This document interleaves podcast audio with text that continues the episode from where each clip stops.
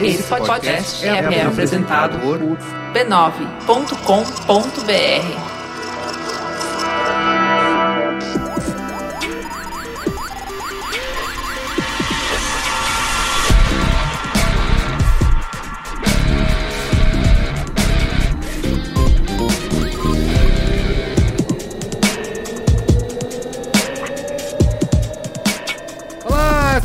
esse é o Braincast número 195. Estou aqui hoje com o Luiz Assuda. Oi. Mais uma vez ele, Luiz e Gino. Jovens, Pode pedir música já, hein? Três vezes em sequência? eu quero pedir nível de carência do Pablo. E com o Marco Melo, Dia de Maldade. E aí, rapaziada? Hoje é dia total, hoje é dia de maldade. Muito bem. Estamos aqui reunidos para discutir o quê? O quê? O futebol moderno. Eu já sei o que nós vamos discutir então hoje. Finalmente vamos, vamos atestar por A mais B que 3x0 não é goleada. Não, né? esse programa é o 200. É o 200. Ah, e tá. Faltam Ah, cinco então. episódios. Ah, tem aí essa pra gente discussão, Tem, né? tem, tem. Eu vou, posso entrar nela? Pode. Não, por pode. favor, agora. Pra 3 mim- é goleada? 3x0 não é goleada. 4x1 é goleada. 4x1 é goleada. Isso, caralho! É isso. É goleada. A diferença de 3 gols a partir de 4. Obrigado, obrigado, obrigado. Tão simples, Obrigado. né? Tão Toma, toma essa, Guga Mafra. Toma essa, Guga Mafra. Resumiu, diferença de três Obrigado. gols a partir de quatro. Obrigado.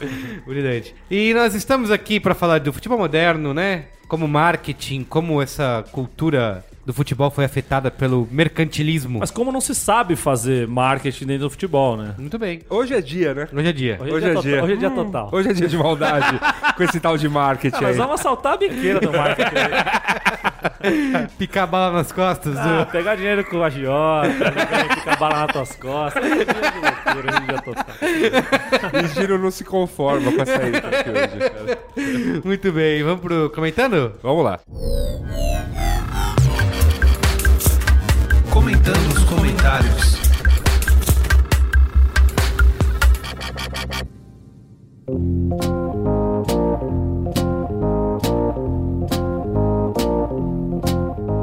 Bom, mas antes dos comentários, tenho aqui mais um recadinho pra vocês da Petrobras, hoje especialmente pra quem dirige, porque assim, quem tem um carro passa por uma situação mais comum do que se imagina, né? Você se prepara bem pra um compromisso importante, mas na hora de ir lá tirar o carro da garagem, ele engasga e te deixa na mão. E você nem precisa entender de mecânica para evitar surpresas como essa. O uso de um bom combustível, como a gasolina Petrobras Grid, ajuda a manter o sistema de alimentação do seu carro sempre limpo. A Petrobras Grid contém aditivos que reduzem o atrito, agindo assim nos componentes internos do motor do seu carro para reduzir o desgaste das peças. E é uma tecnologia que foi desenvolvida no CEMPS, que é o Centro de Pesquisas e Desenvolvimento da Petrobras, que é reconhecido mundialmente. Por isso, não tenha dúvidas e abasteça sempre com gasolina Petrobras Grid nos postos Petrobras. E assim você garante que seu carro vai rodar sempre macio. Sem ter mais surpresas na hora de precisar sair correndo para uma reunião, para um compromisso importante, ir no cinema, um passeio ou uma viagem de férias, né? E se a sua praia é automobilismo, você não pode deixar de conferir os conteúdos que são publicados lá no site Petrobras nas pistas. Eu vou colocar o endereço aí bonitinho no post e você pode acessar o petrobras.com.br barra nas pistas, bem molezinha, tá bom?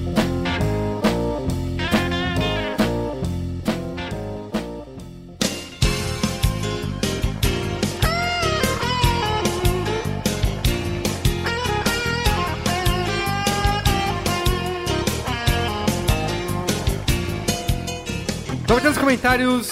Último programa 194. Como era o nome mesmo? Vocês, Luizes, que participaram. Ih, Não ótima sei o que da pergunta, des- hein? desconexão. que É isso aí, é direito à da desconexão. Direito a Ah, desconexão. Afinal, Gino, o que é o direito? O direito é uma coisa da Hooks que Toros Mox Coquais.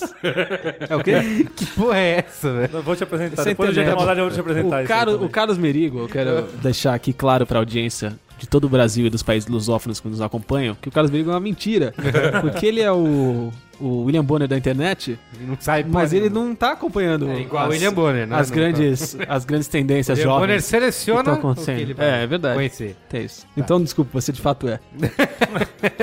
Mas ele tá Obrigado. por fora da- da- das coisas mais jovens que estão acontecendo. Mas Tô- será, será tô bem por apresentado. fora. Será apresentado. É isso aí. Ó, o último programa foi esse, né? O 94, Foi, tal. é isso. Tivemos aqui vários e-mails, tem alguns um pouco longuinhos, mas outros não tantos, tá? Tudo bem.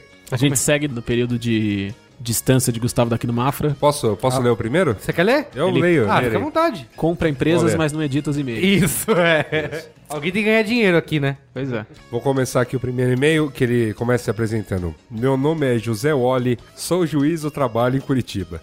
Olha, República, República de hein? Curitiba. Juiz da República de Curitiba. Curitiba é um perigo, hein? Tem gente que tá bem mesmo. Falamos... Bloco- Você cuidado aí, bloco da esquerda desse programa, viu? Não, se cuidado, bater na cuidado. porta aqui, eu pulo pela outra janela. Aqui.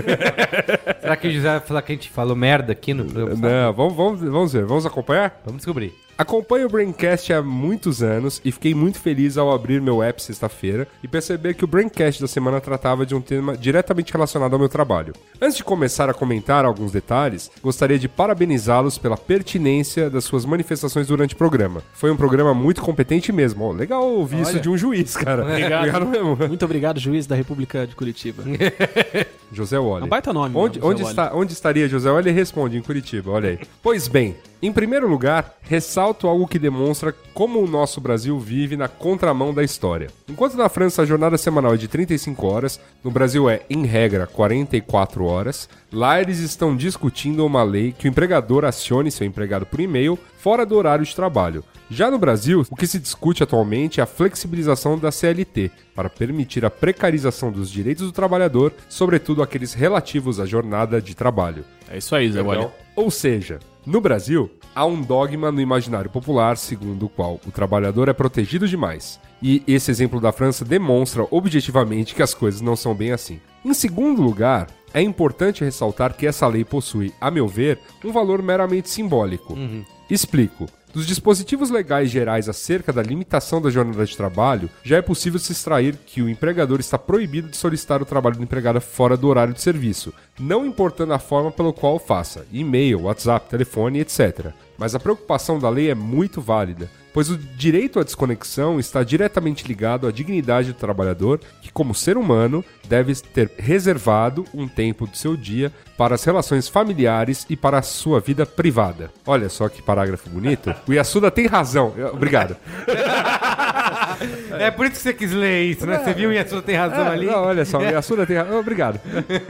O Yasuda tem razão ao falar que a lei se restringe demais ao limitar a e-mail. Na verdade, a proibição já existe de forma geral. Essa lei pretende dar um valor simbólico a essa proibição, constando e-mail, como se fosse uma lei moderna, mas na realidade ela já nasce obsoleta, porque limita a sua aplicação a uma ferramenta que vem sendo cada vez menos utilizada pelos usuários. Ainda, a limitação ao horário a partir das 18 horas é outro equívoco, pois desconsidera que há pessoas que trabalham após as 18 horas no trabalho mesmo, com um ponto anotado e tudo regular. Por isso, nesse ponto imagino que a lei deva ter alguma exceção. Confesso que não li a íntegra da lei. Em terceiro lugar, quanto à afirmação do Merigo no sentido de que não tem como fiscalizar, o Ieyasuda está novamente com a razão.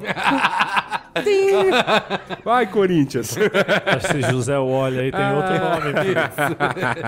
ao afirmar que basta o empregado entrar na justiça contra o empregador juntar ao processo os e-mails enviados fora do horário de serviço. Isso é prova suficiente, isso é verdade. Eu sei de processos abertos só com isso e que foram ganhos. Em quarto lugar, em relação à preocupação do Yasuda quanto às empresas que precisam funcionar 24 horas, a lei brasileira, por exemplo, já fornece soluções, como sobreaviso. Empregado que, à distância e submetido ao controle patronal por instrumentos telemáticos ou informatizados, permanece em regime de plantão equivalente, aguardando a qualquer momento o chamado para o serviço, sendo remunerado com valor de um terço da hora de trabalho ou mesmo os turnos ininterruptos de revezamento. Mas a verdade é que a solução da questão passa, como ressaltou Luiz e Gino, Obrigado, Nossa, se obrigado, Se me Repu- citar nesse e-mail aí, Obrigado. República de Curitiba, pela lembrança. pela contratação de mais funcionários. Há uma redução excessiva de funcionários, de forma a ampliar os lucros, à custa do aumento da cobrança dos empregados que tiveram a sorte de não perder o emprego. Esse tiveram a sorte de não perder o emprego está entre aspas. Nesse ponto, inclusive, entendo a preocupação do Merigo no sentido de que o empregado pode ficar atolado de tarefas no dia seguinte se não responder ao e-mail imediatamente. Mas como muito bem ressaltou o Higino,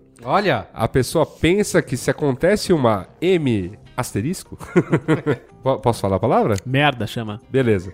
Ela tem que resolver se não cai no dela, mas não tem que cair no dela. Ela não está trabalhando, então não está trabalhando. Logo, não pode ser responsabilizada por algo que deu errado fora do horário de trabalho. Em quinto lugar, só uma pequena correção. É, eu- Aí é erro meu, tá vendo? Tiveram dois, o Yasuda tem razão. E agora um erro. Porque, como- como diria o professor Girafales... Mas foram dois Yasuda tem razão? Ou foi um Yasuda tem razão, dois Luiz e Gino é lindo e um Yasuda errou?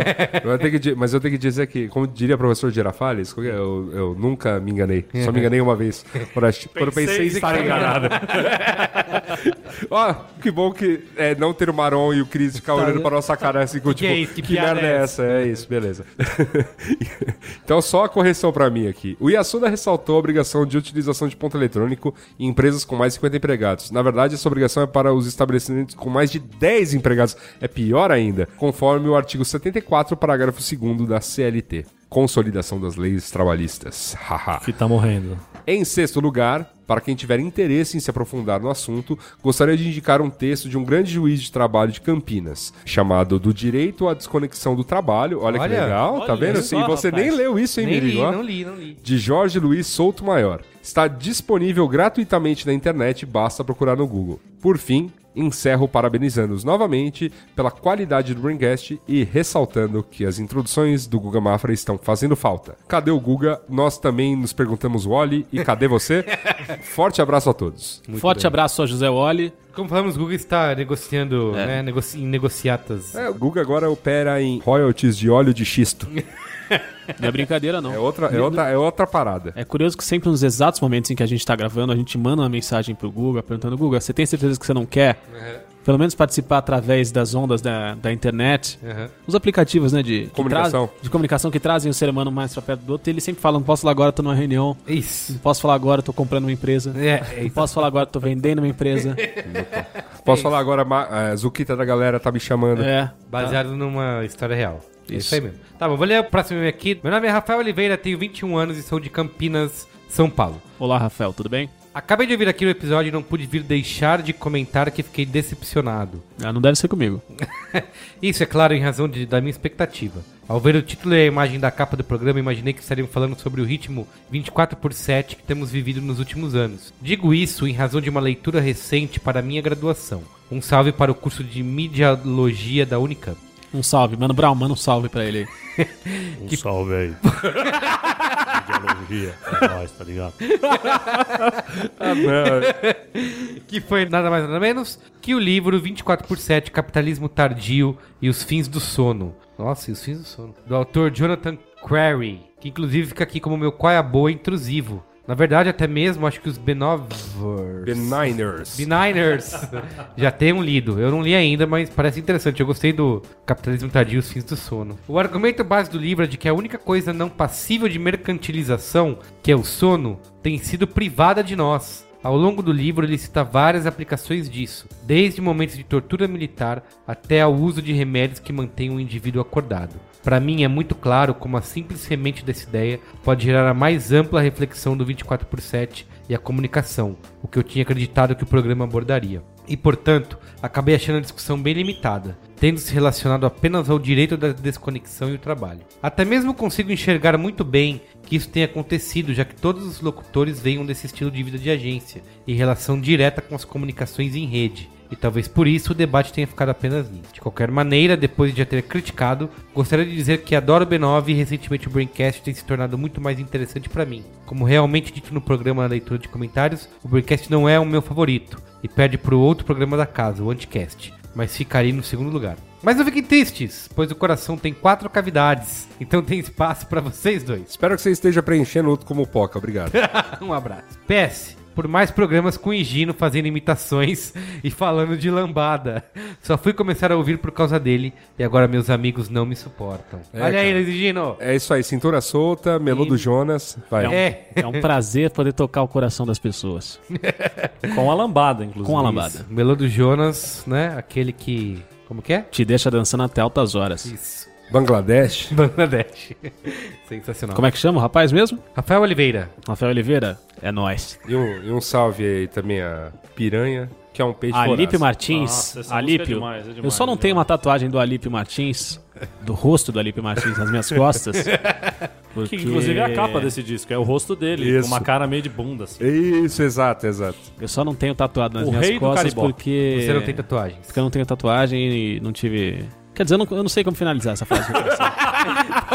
Lê o último. Lê o último. vou ler o último e-mail, então pra deixar pra lá. Vamos lá. A, a próxima mensagem é da Aline. A Aline, ela não fala sobrenome, ela não fala de onde ela é, ela não fala idade. Ela deixa tudo pro imaginário. Isso. Só ali. A Aline diz: Olá, Braincasters. Olá, Maron. Sei que tô atrasada, mas vou mandar o comentário mesmo assim. Primeiro, obrigada por esse podcast. Junto com o da Lei Rouanet, foi um combo maravilhoso. Ah, eu preciso lembrar que, Que ela... foi o do Mink. Isso, esse, esse comentário ela fala que tá atrasada por causa disso, em relação ao 193 e não ao 194. Mas eu achei bem interessante. Entendi. Tá? Que você também tava aí, dando suas vermelhadas. É verdade. O vermelhinho. Continuando com a Aline, então. A Aline diz: Eu fiz parte do grupo que teve um faniquito quando leu a notícia de que o Mink se fundiria com o Ministério da Educação. E acompanhar tudo depois também não fez bem pra minha ansiedade e sanidade. Porque afinal, eu trabalho com cultura desde que eu tô na faculdade e estagiando por aí. Pensei, fudeu, é agora que eu não vou conseguir trabalhar mesmo. Como eu dizia, o slogan desse governo Temer deveria ser: Brasil, vamos precisar de algo mais forte. Teve um cara que reclamou que a gente não faz piadinhas com a Dilma e o Lula. Ah, Que a gente só faz piadinhas com o Opa. Temer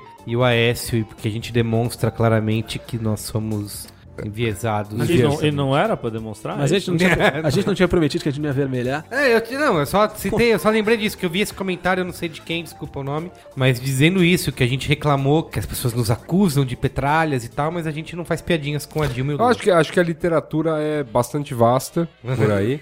acho, inclusive, que boa parte da literatura, enquanto ataca a questão da mulher e não da questão da presidente, é ignorável. Tá. Mas ela tá aí. Então, assim, acredito que a questão da diversidade se estende para toda a internet. Então, assim, eu não preciso ficar dando espaço, porque a internet já dá espaço para todo o tipo de opinião, inclusive a das pessoas mais idiotas. A gente está falando isso num dia em que o brother monarquista lá, o príncipe, foi entrevistado. Dom Felipe. E. Não, Dom Bertrand. Não, Dom foi? Bertrand foi entrevistado. E o Dom Rafael. Dom Felipe- Rafael.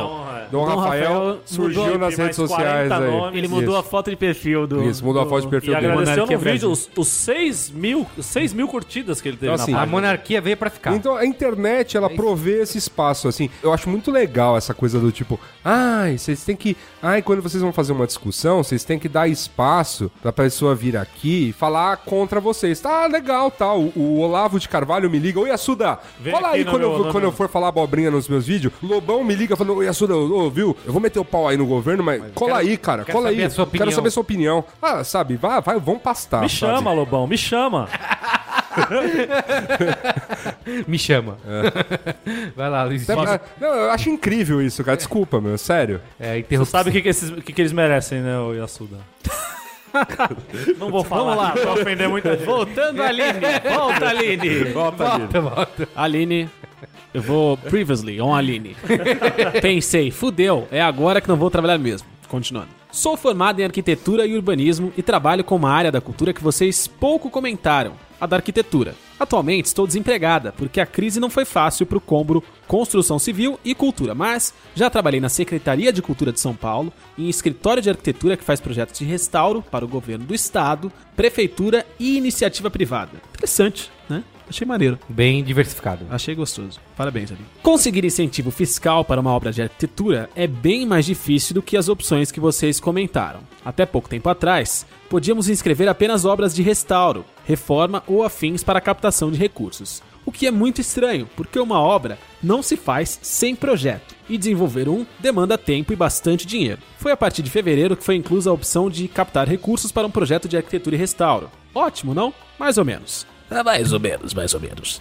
Como as empresas focam na visibilidade da marca ao se utilizar da Lei Rouanet, quem vai querer patrocinar um projeto ou uma obra? Onde colocar o tal do logo, não é mesmo? Em algum momento do programa, vocês comentaram das companhias de teatro em São Paulo, que agora são muitas e não tem nem onde colocar tantas peças. Puxando a sardinha para o meu lado, de urbanista e arquiteta, o plano diretor de São Paulo agora tem um incentivo de isenção de IPTU para quem construir teatros de rua e espaços culturais voltado para artes cênicas. Olha só que maravilha! A união da fome com a vontade de comer. É esse outro vermelho aí, né? Como diria Diogo Mainardi, mais uma prefeitura do PT espalhando teatrinhos na cidade de São Paulo. Lembrei, lembrei, Espalhando lembrei, lembrei aqui no, no, O Diogo Menardi te convidou pra ir lá rebater opinião. esse- no, dar no- no opinião? Manhattan Connection. É, te convidou? Não, olha, eu, eu confesso que eu tô esperando, na verdade, o convite do Pedro, aquele cara que fica em Manhattan. Só. Ah, hoje, poder ir até lá. hoje estou aqui. Manhattan come- nada. O Pedro agora tá pelo mundo. Ah, é, o Pedro tá pelo mundo, é, É, verdade, rapaz. verdade. Pedro, Pedro pelo mundo. Todas as terças-feiras no GNT com o Mas episódio na época. Mas, mas na época que ele estava apenas em Manhattan, era só lugar assim. Ah, hoje estou aqui, vou tomar um vinho de dois mil anos, blá blá blá, não sei o que lá. Ah, estou aqui, vou experimentar azeites que vêm de toda parte do mundo. É maravilhoso, né? Falar mal do governo do Haddad em Manhattan é muito mais chique. É né? muito melhor, cara. espalhando teatrinho. Mas é. Eu, eu falei disso aqui, pô, do texto do Maynard que eu li lá em 2001, pô. Continua a Aline, que já é a, Desculpa, a participante do desculpa Comentando por- Comentários mais interrompida da história do Braincast. Continua ela. Cultura é algo tão abrangente que realmente fica difícil comentar tudo no mesmo programa. Tive aquela sensação de que os que foram tão ferreamente a favor do fim do Mink não têm a mínima noção de quão complexo é tudo isso e do quanto ela já faz parte do dia a dia de praticamente todo mundo. E a última do momento é a iminência da criação de uma Secretaria Especial do Patrimônio Histórico e Artístico Nacional diante da possível subdivisão das atribuições do IFAM, uma das autarquias do MINC, ou mesmo da extinção deste. Não tem nem como saber o que vai acontecer. Tá rolando um manifesto em defesa e ela passa um link aqui que não é um link amigável. Então a gente já deixa a recomendação. Você, quando quiser compartilhar um, um link com a gente, Vai no Bitly. vai no Bitly, vai no, vai no outro. E manda um link Deixa mais amigável. É que, é que no, no Google você não consegue customizar a tua URL. Ah, vai no Bitly, um- no Bitly você pode colocar, por exemplo, de- é, se eu colocasse essa URL assim, bit.ly barra Higino, meu amor, tal, e aí eu colocaria. Funcionaria. Funcionaria. Mas já deve ter Higino Meu Amor. Algum, Ah, é verdade. Isso aí é com Talvez. Higino Meu Amor 503. Higino Cintura Solta também já deve ter. É isso aí. Todos esses. Então a dica que eu deixo pra Aline é, Aline, volta nos comentários e deixa o link pra galera que ouviu Não, pro- mas o Google gosta que a gente. Você quer manda que que eu, a gente falo lê. esse... esse então vai http lá. dois pontos barra barra. http dois pontos barra barra www.vitruvius.com.br barra revistas barra red barra drops barra 17.105 barra 6052 Repita. http dois pontos barra barra barra www. uma, uma, uma coisa dentro do site barra site barra final Vou resumir. vitruvius.com.br barra revistas barra red barra drops barra 17.105 barra 6052. Era isso, desculpa pelo, pelo textão. Um abraço, Aline. Valeu, Aline. Obrigado, obrigado pelos e-mails. Ó, eu- Descul- Desculpe aí qualquer desabafo. É, eu quero dizer assim, falando em desabafo, eu vou aproveitar o momento para dizer o seguinte. Em relação a esses últimos programas, né, o Porque a Cultura Importa e sobre a Lei Rouanet e tal, sobretudo sobre o que a cultura importa, a gente recebeu diversos e-mails, muitos foram bem equilibrados, assim, tipo, até concordando bastante com a gente. Não, e estabelecendo críticas construtivas. Construtivas, É, é. alguns não concordavam com a gente, mas foram Isso, educados exatamente. igualmente. Veio, teve um e-mail em específico que era muito criticando a gente porque nós éramos, sei lá, vendidos, que defendíamos o Mink. E assim, Eu queria saber, cara, onde tá minha grana de, de quando eu me vendi aí, ainda meu. não veio, mas Porque, vir. porra, velho. E assim, e uma coisa que eu percebi, até nos comentários do site, é que as principais críticas eram todas baseadas. Eu não, não selecionei nenhum pra trazer aqui, eu gostaria muito de fazer isso, mas é porque todas eram muito baseadas em pensamentos prontos, sabe? Ah, isso daí de artista vagabundo, não Mas tem aliás, citando dinheiro, isso, e eu- essa semana rolou um lance que não, que agora o Sérgio Moro vai abrir a caixa preta É isso, da lei- da lei e tal, Rouanet. não sei o O quê. se- E ninguém falou mais nada, por quê? Quem é que os maiores beneficiários? Era Fundação Rede Roberto Marinho. Fundação Roberto Marinho, Isso. Instituto FHC. É. Não, e, E aí, e tal, coisas bacanas, e aí tipo vai MASP, tipo... E aí vai tudo pra baixo do tapete, porque não, quem tava nessa caixa preta não era quem interessava esse tipo de discurso. É engraçado porque tava todo mundo Não, eu- "Não, vamos eu- investigar é. a CPI da Rouanet. Aí sai a lista dos 100 maiores, todo mundo cri, cri, Exatamente. cri, E aí é engaveta, nada. engaveta. É, então assim, eu não trouxe isso porque realmente, eu até peço, se você é um cara que é a favor do, da extinção do Mink, ou acha que a cultura ela não deve ter eh, políticas públicas, manda um e-mail bem fundamentado, bem escrito, que eu leio aqui no próximo programa. De verdade, eu não recebi nenhum que tenha ido além dos pensamentos prontos que são publicados Que- por essas e que páginas do novamente, Facebook. que assim, eu acho que uma das críticas que vieram que, ah, vocês não deram espaço pra alguém que fosse crítico. A gente leu todos os argumentos que tem circulado nessa internet, de textos mais ou menos fundamentados, todos batendo. Assim, o tal do texto do Marcelo Madureira, que eu- eu- a gente foi lá, leu a porra do texto, o cara no meio do texto começa a defender que a culpa, na verdade, é que o governo não é mais liberal, aí você fala, não, peraí, cara, com- É. confusões de, de, assim, de termos. Você pode estar no mais liberal dos governos, ainda assim tem algum tipo de incentivo público à cultura, que a gente falou na porra do programa, desculpe pelo jargão aqui, porra do programa, mas enfim. Mas é o termo técnico. Termo técnico. E a gente, a gente falou, a gente foi lá, a gente leu, não sei o que lá. Isso, né, da crítica que veio, de uma das críticas que veio semana passada. Lemos outros textos aí de, de autores muito menos qualificados aí, que, que assim, dói, no, dói a vista. Menos qualificado que o Marcelo Madureira? Menos.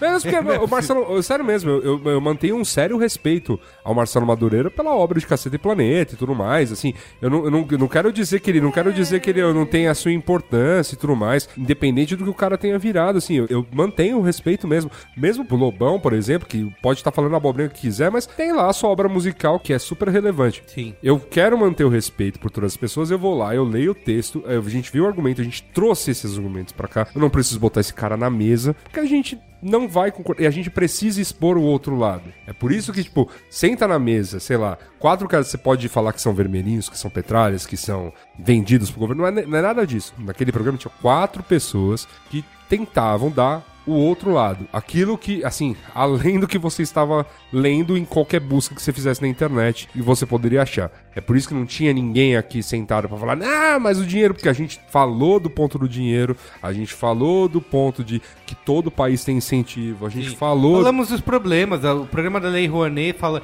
a gente criticou a lei, a gente Sim, falou sim. dos problemas que elas, da- das distorções que, que ela existem. O, o programa ele pode ter suas falhas, é claro, e eu- novamente, críticas construtivas e críticas que abordem, pô, olha, vocês vacilaram nisso. Pô, a gente aceita sempre de coração. Mas assim, por conta de um programa que a gente fez, dizer que a gente é mal intencionado por não trazer Porque vira- fulano, por não vira trazer acusação, ciclano. não vira acu- Aí, desculpa, argumento. isso, isso, isso eu não tenho. Novamente, o Lavão não me chama pra um café, ou não chama nenhum esquerdista pra um café na hora de, de gravar as abobrinhas dele. Gentili lá no de noite não chama nenhum esquerdista. ninguém que vá rebater ninguém- o que ele- que ninguém, é, besteiras que ninguém ele vai fala. rebater as besteiras que ele fala. Lobão não faz isso nos vídeos deles. Aqueles idiotas lá do Instituto Liberal, e desculpa o adjetivo idiotas, mas um cara que publica um texto dizendo que física quântica é um argumento esquerdista é um idiota. um idiota. Desculpa, assim. Você gosta do Rodrigo Gonçalves, você gosta lá do Instituto Liberal, beleza, mas um idiota que publica um texto afirmando que física quântica e filosofia moderna são argumentos esquerdistas que estão aí pra dissuadir as mentes humanas, é um idiota.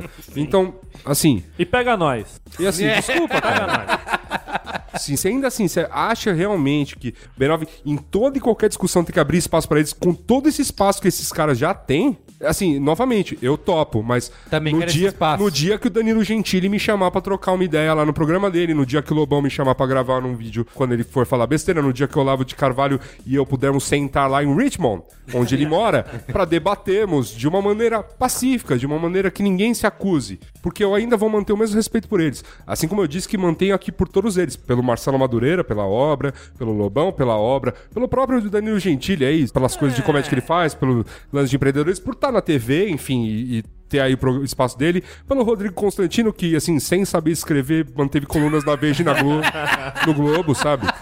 É, então, assim... um talento, É um né? talento, É um cara. talento. Eles- tem algo que eu preciso aprender nisso tudo, Sim, lógico. sabe? Então, tipo, por tudo isso...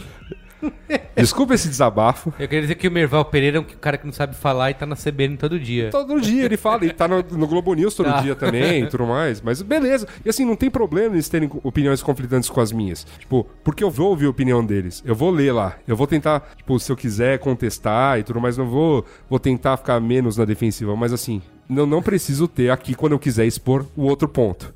Pra que ele me interrompa e fale, ah, velho, já ouvi, já ouvi você, você já publicou no Globo que tem muito mais audiência que eu. Então, agora segura a bronca aí e vamos falar de outra coisa. Boa. Olha aí, bicho, sem papas na língua, meu! Luiz Yassuda! Eita! Ah, pô, sério mesmo, cara. No arquivo confidencial. né? Pa- e vocês parem de me dar bebida antes de gravar. Muito bem, isso que a gente falou que ia se controlar nesse nesse programa, né? Sem Não, mas eu acho que, é que esse Isso que a programa. gente nem começou ainda o programa. Não, É, porque eu, acho, eu acho que o primeiro que a gente não vai abordar tanto esse lado do programa vai ser bem mais light, a gente promete. Calma, calma. E aí, Lobão? Quiser resolver essa treta aí, mano. tá ligado onde me acharam no capão, tá ligado? Então, assim, acho que vai ser um programa bem mais light. E a gente precisava expor mesmo, porque assim, as críticas ao programa de cultura e ao programa da Lei Rouanet continuam vindo. A gente tá lendo todas. Obrigado pelo feedback, mas assim, só pra gente colocar que assim, não, a gente não é obrigado a sentar à mesa se. Assim, a outra coisa não existe. Posso chamar alguém aqui, se vier um e-mail que não repita exatamente as mesmas palavras de tudo que a gente já leu na internet, Os meméticos. é, a gente troca uma ideia e vamos aí. Boa. É nóis. Acho que é. Vamos pra pauta? Vamos pra pauta.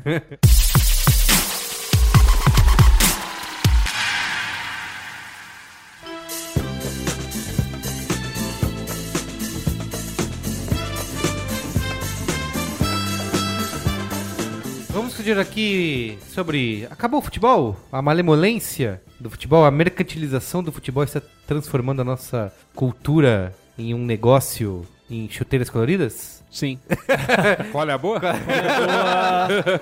Rolou um texto aí essa semana num grande site da Interwebs, já que eles não citam o B9, eu também não, não vou citar eles aqui, Ótimo. que o título é assim, essa camisa não te pertence. Nossa. Não, foi- esse título pra mim já é, o, Nossa. já é o fim dos É. tempos. Cara, eu, me segura na cadeira aqui que. Alguém quer contar qual é o, o, o moral, Nesse, a moral eu texto? juro, vocês, eu li esse Não, texto. vamos, vamos ler esse trecho que a gente tem aqui. Ó, antes de você ler, eu falo que eu li esse texto horas antes da gente vir gravar e eu juro que eu parei de ver em RGB.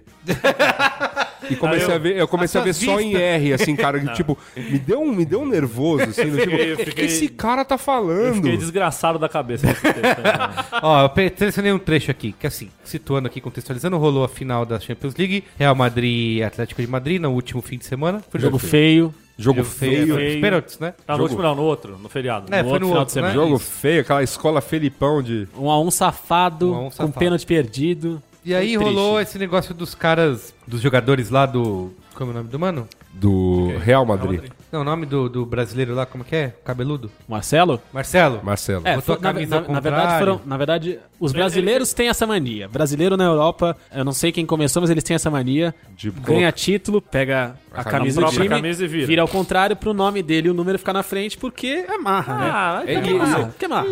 é, é marra, é marca. Se alguém vê o nome É, dele ali e consegue um não, contratinho melhor, é, né? não, e outra, é marra, outra- é não, e outra, é ter essa marra, todos eles com o fim lá daquele costume de, ó, quem entrou em campo é de 1 a 11, foda-se. Cada jogador começou a ter a questão da marca, então você entra nos Instagrams dos jogadores, Sim, sim. é fulano, camisa O tal. número, Ah, né? é verdade. Tanto que eles tentam manter Então o isso é uma número por marca. todos os, os- os clubes que eles Isso, passam. isso, exato. Tanto que, aqui é um, é um segredo de Estado que eu vou revelar, no grupo de conversa íntimo Uhum. do Braincast, privado. do Braincast, os membros do Braincast são identificados não pelos seus nomes, Mas mas, pelas pela- iniciais e pelas número. iniciais e, E número. número. Da por exemplo, Luiz Yassuda é o LY7, Não, sou... eu ver. LY9, Eu, eu acho que é artilheiro do amor, não é, isso? Carlos Meriga é o CM9, por É que tem muito nome. Razões hein? Mas óbvias. repete o número, Eu eu não. sou LH5. LH5, volante Burcutu. Diego Porque- Lugano. porque né? Diego Lugano, Ah, quer é, dizer. Não podia ser outro. Quer dizer... Porra. E, Tá, eu- aí, e aí por diante. Eu vou ler esse trecho aqui, tá? Que eu selecionei. Que é o seguinte: marcas pagam milhões para exibir seus nomes nos uniformes dos atletas. Mas, dentre estes, alguns ainda não sabem respeitar os direitos comerciais dos patrocinadores. A Companhia Aérea dos Emirados Árabes Unidos, a principal patrocinadora do Real Madrid, paga Nem mais... falou o nome da marca, ele que respeita É tanto, é a Emirates. Emirates. paga mais de 100 milhões de reais por ano para ter sua marca estampada nos uniformes. No momento mais importante da temporada, quando seu time ganha o campeonato mais importante do mundo, os jogadores decidem sequestrar os holofotes Então, peraí, deixa eu fazer um parênteses. para autopromoção. Antes de começar esse Terceiro campeonato de mais importante de outra- futebol do mundo. No contrato, não tem nada que eles vão ganhar a Champions League e vai aparecer em todos os lugares com a cam- usando a camisa deles. Não, ele, ele ignora, por exemplo, fi- que a marca que a marca tá aparecendo durante 90 minutos ininterruptos. Não, e não que só é o primeiro e o isso, que segundo tem nego tempo do- usando a da- camisa- só daquele jogo. Tá, tá? Usando a camisa deles na rua, com a- usando a marca deles, É. que ele não pagou pro, pro Berigo usar a camisa do Real Madrid com a É, marca é. deles dentro da camisa, entendeu? Ou Toda a Enfim, torcida. depois nós vamos discutir isso. Jamais Teve- Não, não, é, é exato, exato. Por Mas enfim. questões financeiras ou patrióticas, os atletas precisam entender que os uniformes que vestem não lhes pertencem. A Emirates pode Nossa. não ter nenhuma cláusula em seu contrato com o Real Madrid, Me segura. mas eu certamente terei nos que eu assinar daqui pra frente. Ponto. Você não vai ler aquele parágrafo, o que eu Eu fiquei. não peguei esse parágrafo. Nossa, eu fiquei Qual é? maluco, que que era o parágrafo que ele falava do Cafu na Copa de Não, 2002. esse, mano, Ah, sim. Nossa, É eu fiquei verdade. maluco Vamos com esse pegar, cara. vamos pegar, vamos pegar. Vamos, Vamos vamos. pegar, vamos pegar. Pegar, Vamos pega, pegar, cara. vamos pegar, pegar. Eu fiquei maluco com esse parágrafo. Eu resumo ele enquanto você vai procurando. Ele dizia o seguinte, que o Cafu, na Copa ganhou em 2002. E eu, eu vou falar uma coisa pra vocês. Em 2002 eu já não nutria essa- esse sentimento com a seleção brasileira. Já era, foi uma coisa que eu fiz um... Sim, era algo que você ah, via mais, legal, ah, legal, bacana. porra, campeão, ganhamos a pô. Copa. Legal, penta. É história, né? É, então, mas eu já não nutria essa, essa relação de paixão que eu tive, por exemplo, na infância. E aí em 2002, o Brasil vai lá, né? A seleção brasileira vai lá, com aqueles jogadores e tal, tal, vinham até meio desacreditados antes da Copa, ganha a final da Alemanha, jogando um bom futebol por 2 a 0 né? Marcos pegando tudo. Exato, e assim, os atacantes funcionando, a defesa, tudo funcionou relativamente Rivaldo e bem. Ronaldo fazendo as pazes. Exato. Na verdade, ali, ali Família- o esquema, família do Filipão, Filipão. era segura a onda aí e dá no Rivaldo e no Ronaldo e, talvez dá certo. no Ronaldinho que a gente vai ganhar o jogo. Olha, Rogério, tem- Rogério tem- Ceni campeão do mundo. Tem, tem imagens, tem imagens. Os jogadores do Real não foram os primeiros, nem infelizmente serão os últimos. Em uma comemoração ainda mais importante há 14 anos, outro jogador brasileiro fez, na minha opinião, algo muito pior. na final da Copa do Mundo da FIFA em 2002, é bom que ele fala na final da Copa do Mundo da FIFA, né? Porque não tem Porque outra. tem que falar a né? marca, porque Tem. a marca, a FIFA paga milhões. pra-. O nosso então capitão Cafu, em um ímpeto criativo, achou correto escrever na sua camisa 100% Jardim Irene, para receber a Copa do Mundo na frente das câmeras do mundo todo. O momento que não era dele, mas de todos os brasileiros, foi manchado pela sua vaidade. Nossa. A CBF não fez nada, Eu fico a maluco. FIFA também não, e a vida seguiu como se nada tivesse acontecido. É, porque, porque patriótico pra cacete. Eu ainda fico triste cada vez que vejo aquela imagem. O Cafu tá preocupadíssimo. com Não, a- não, a e, e tristeza, assim, porque né? patriótico, né? Eu, eu acho que, eu acho que essa, essa confusão que este ser humano e alguns indivíduos eh, aí estabelecem é que, assim, a CBF, CBF, esta entidade privada, e a Nike, aquela outra entidade privada, não tem nenhuma relação patriótica Com nada. com nada. Nada, é, e assim, novamente, ah, aquela é a seleção brasileira, o, o patrimônio seleção brasileira que está ali jogando, não sei o que lá. Como até tava, a gente estava comentando antes aqui do programa começar, um dos melhores produtos esportivos do mundo e provavelmente o que tem a pior performance, né, em venda e escambau, porque assim, como conseguiram pegar um negócio que era sinônimo de excelência em futebol, né, de futebol, futebol. e transformar nisso aí. Então ele tava lá no momento maior daquela conquista da carreira dele enquanto jogador de futebol. Não, não existe conquista maior para um jogador de futebol do que você ser Capitão de uma seleção campeã do mundo. titular, né? Titular capitão da seleção campeã do mundo, levantando a taça de uma conquista esportiva que não eu, enquanto brasileiro, nem você, autor do texto, nem ninguém esteve lá Não, e ele ainda fez pior. Depois, escambau, numa tal, resposta junto. no Facebook pra um cara que reclamou lá e tal, não sei o quê, contestando isso, dele falar do Cafu, ele me vem com um negócio que eu não vou falar exatamente o que ele escreveu. Ele escreveu assim: Não, mas eu, eu me senti ofendido porque essa conquista é tão dele quanto minha, da- É de mim que tô aqui no meu, no É meu, no meu escambau. bairro. Falei, mano, É o escambau. bola você cruzou pros caras fazer gol, É o escambau, Que, cara. que ponta esquerda você marcou na tua vida dentro de uma Copa do Mundo, entendeu? Onde, onde ele tava quando o Cafu foi reprovado em 11 Pereiras? Exatamente. pela exatamente primeira vez, né? Ou não, onde quando ele treinava foi, 80, foi ele, foi ele que deu. 80 Não, foi, com treino. certeza foi ele que foi até o Jardim Irene. Não sei se, ele, se cidadão já foi até o Jardim Irene, mas se puder vá e deu ao Cafu a primeira chuteira dele. Fala, vai lá, vai fazer É, o eu seu um primeiro que teste. esse cara falou, Pelo amor de Deus, Parece cara. que o Jardim Irene foi mais importante na vida do Cafu do que a CBF ou do que a FIFA, que o cara fala que não fizeram nada, né? Não tomaram nenhuma atitude quanto, né? quanto a isso. Mas assim, isso não só em final, mas existe uma, não sei se é uma cláusula, mas eu já vi muita discussão sobre isso, de que alguns patrocinadores e a própria CBF ou a, ou a FIFA mesmo já pune jogadores por tirarem a Sim, camisa, sim, tá na né? regra. Tá na Não, regra. tá É, na- só que, só que ela, Não só que é ela, regra, mas é uma... só que ela pune Recomendação É uma para recomendação. arbitragem. árbitros. Que tem o Só que por que, que existe essa regra futebolisticamente falando e não tem nada a ver com a questão patrocínio, né? Ah, não tem a ver com a questão Não, marqueteira? não tem, não tem. Porque essa regra vem da FIFA, não vem, por exemplo, dos clubes. Tá. Não é uma regra interna. Entendi. Eu achei que era, que era por marketing. Não, É, Ela é. não, ela, ela pelo menos a justificativa geral. Qual geral. é a justificativa? A, a justificativa geral é em relação às mensagens. É pelo mesmo motivo que o Facebook proíbe Hum. peitinhos. Aham. Por que, que o Facebook proíbe peitinhos na, na rede social? Porque em certos países, certas mensagens com aqueles peitinhos vão ser proibidos, vão ser ofensivas, vão ser não sei o que lá. Então, bom, se um não brinca, ninguém brinca. No caso, peitinhos. no caso do, da, da FIFA, é, se você tá numa competição internacional e você tem uma multiplicidade de credos, de... Não, mas isso é uma- mas isso é uma coisa. Isso é uma coisa. Então, mas é justamente... Mas, Mas mas assim, no- no- no menção, Brasil tem- menção a- a discurso religioso ou qualquer tipo de mensagem que pode ser interpretada de uma forma ou outra é uma coisa. Agora, a coisa de tirar a camisa, o jogador tira a camisa no Campeonato Brasileiro, E toma um faz o gol, amarelo. tira a camisa. não tem nada vamos- por baixo, Não. toma amarelo. É. Toma amarelo. É. Isso é Isso é uma... ah, por causa, Por causa do do patrocinador. Isso é por causa do patrocinador. Justo. Único e exclusivamente. nesse aspecto que eu acho. Obviamente, não dá, pra, não dá pra tirar o da reta da CBF nessa história, né? Porque a CBF é quem determina políticas de arbitragem no Sim, Brasil. recomendações arbit- Recomendações e tudo mais. A CBF Então, óbvio- mandou obviamente, ela- o Allianz Parque lá no, Ah, no, enfim, no estádio tem, do Palmeiras. Não tem, não- então, ela tem as razões dela e tudo mais, mas assim, é aquela questão da interpretação de uma regra da FIFA que, por mais que a FIFA também só tem um monte de safado, até que é bem intencionada. Sim, sim. Então, assim, a recomendação da FIFA tinha muito a ver com isso, porque às vezes o cara levantava a camisa Até porque a camisa e tinha uma reza, tem- aquelas coisas, tipo, faixa do Neymar né? Tem 100% 100% Jesus, tal, não sei o que lá. Então, tudo isso, novamente, eu que sou ateu, que né, não me afeta em nada, né? Mas aí, dizem aí, né, a, a tal da história, que os povos se matam por causa de religião, né? Sim. Então, acho que é uma preocupação pertinente. Então, existe essa preocupação, existe essa preocupação com o tipo de mensagem você vai colocar lá, inclusive de jogador que, tipo, poderiam colocar, por exemplo, mensagens de ódio mesmo, né? Debaixo dessas mensagens. Então, existe essa recomendação pra não deixar. A interpretação quando chega aqui é tirou a camisa cartão amarelo. Sim. Mesmo meus se o amigos. cara tiver sem nada Sem baixo. nada, exato. Se tiver aquele sutiãzinho que os caras usando agora por causa do GPS. É, eu mesmo São Paulo é que. foi proibido. Eu fico pensando, o São Paulo que ficou aí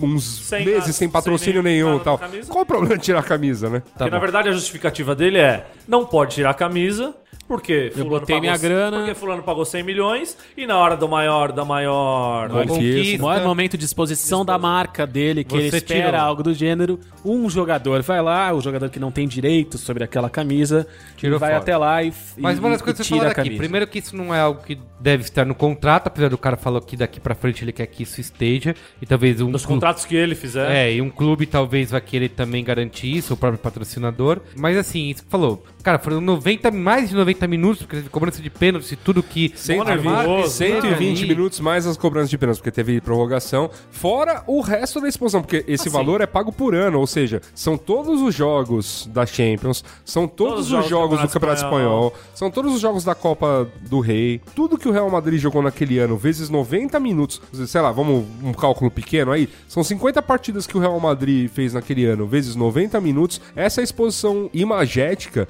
que o cara tem em TV aberta na, na, na- na Espanha. Ainda mais tendo o, o Se você fizer o, o tal Cristiano do. Ronaldo, É. o Bale, o Benzema, que é cara que toda exposição hora tá mundial. aparecendo em todo lugar. Casemiro. Então, desculpa, Casemi- esses, Case- esse- esses Casemiro. 100 milhões, A esses 100 milhões oportunidade estão muito, muito baratos A por esse tipo oportunidade de de aproveitar isso fora dos gramados. Perfeito. É, aí o que acontece? A, a sede, a ganância do ser humano é tão grande nesses momentos que o que o cara fica completamente chateado porque aí o que acontece? O Cristiano Ronaldo faz o gol, tira a camisa, mostra que é bodybuilder.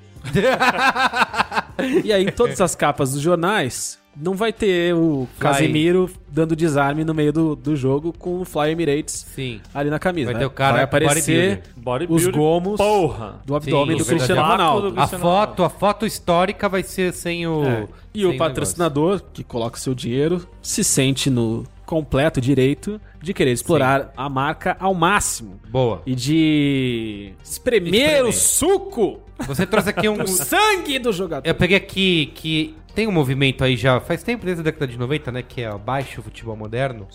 né? Ódio eterno ao futebol Ódio moderno. eterno ao futebol Ódio moderno. eterno ao futebol moderno, morte ao futebol moderno. Isso que o Gino acabou de citar aqui é exatamente um desses pontos centrais do que caracteriza esse chamado futebol O moderno. que caracteriza o futebol moderno, Carlos Merigo? Isso, eu trouxe aqui esses pontos, eu acho que vale a pena a gente discutir até os prós e os contras e tal. Tem as transmissões em TV fechada e pay-per-view, né, que isso gerou uma negociata. Existiu um ponto no- na época que se, se proibiu, por exemplo, que a TV aberta se passasse jogos da Clássicos. praça. Da praça. Da praça. Pra aquela praça. Então. Passavam quando esgotavam os ingressos. Isso, Ah, é verdade, isso, lembro, lembro. lembro. Esgotava Ficava o ingresso aquele- no estádio. Então, porque a desculpa era essa. Porque, olha. Vai tirar a gente do pessoas, estádio. As pessoas estão parando de ir ao estádio. Então, então, TV, pare de passar e não sei o que lá e beleza. E hoje a desculpa não, já não é mais essa. Porque todos os clubes que têm promovido aí de, de ações e tudo mais. Então, Palmeiras tem lotado estádio aqui em São Paulo, Corinthians tem lotado estádio aqui em São Paulo. A TV Globo não necessariamente Tem influência nisso, na é. verdade.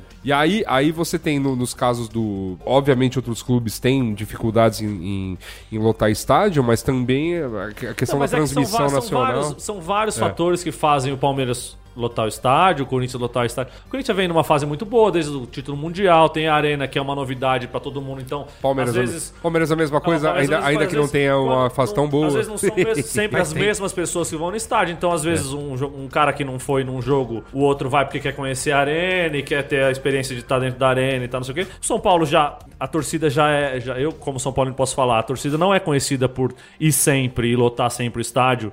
E tem um estádio muito defasado quanto a acesso e quanto a até a entrada, quanto a gente é, a gente enquanto São Paulino é maltratado na hora de entrar dentro do estádio. Não, eu não falo, eu não, a eu PM. não, coisa, eu não né? sou São, eu não sou São Paulino, mas eu já fui muito em Morumbi pra show e assim, é ruim Não, igual. é ridículo, é ridículo. As, as- as entradas são, são obsoletas, porque você tem. A cada arquibancada você tem três Caralho, eu lembro que eu fui no show do Paul McCartney lá no, no Morumbi. É. E na hora da saída eu falei, meu, isso aqui é a receita pra dar merda. Não, é uma loucura. Porque se alguém dá um grito aqui, sei lá, bomba, É, é, ou fo- estoura- morreu, estoura mas No último, jogo, galera. no último jogo, meu irmão entrou com 15 do primeiro tempo porque deu merda na catraca. A polícia segurou todo mundo lá fora e começa o empurra-empurra. Então o nego começa a empurrar o outro na- dentro do meio da grade. E aí começa o nego ficar desesperado. Aí todo mundo quer invadir, derrubar a grade. Aí é receita Fudeu, pra merda. É. a polícia começa a dar borrachada em todo mundo. Ou seja, você é maltratado do momento que você sai da tua casa até chegar dentro do estádio. Não, é, não, é ir pro Morumbi E pagando é- caro, né? Não, não, O está- Paulo não tá tão o- caro é, o- quanto o ingresso do. Agora do Cori- o, do Corinthians é bem. É, o mas o, o ingresso do Corinthians, qualquer um, acho que é bem mais caro do que o. Do que do tava se cobrando é pra, um outro, pra, pra hora é que caso do Morumbi. que eu botei aqui nas características, que é o alto preço dos ingressos, né? Nossa. Subindo. Você fala que o preço popular do estádio hoje lá no do Corinthians é 30 reais. Porra, bicho, salgado, cara. Então, mas é 30 reais pra quem? Pra quem tem o sócio, o sócio fiel. 30, fiel. 30 reais pra quem é fiel torcedor. Então, você já tem que gastar mais, sei lá, 40 por mês. 160 no Sim. mínimo por ano. É, Então. vai, aproximadamente vai 15 Eu reais lembro, por mês. tem- Ou seja, não tem é uma tão imagem 30 que, assim. que é uma faixa de um jogo, acho que é na Espanha, que é assim, que era 90 euros por. no- o ingresso custava 90 euros por 90 minutos de jogo. Não, então. do- a torcida do Liverpool, que os caras subiram o, subiram o preço do ingresso e aí eles fizeram um. É que a faixa era, acho que era tipo em espanhol, então dizia assim, é um euro por minuto de jogo. Tipo, aí assim, futebol não é telesexo, sabe? Eu lembro do, da do Liverpool, a faixa era torcedores, não consumidores. E teve uma hora que, assim, ó, acho que os 70 minutos, que era o preço que eles iam cobrar. Então, os caras saíram tudo do estádio, teve uma, uma, É. uma ação Ah, é? torcida, Teve assim. isso? Que legal.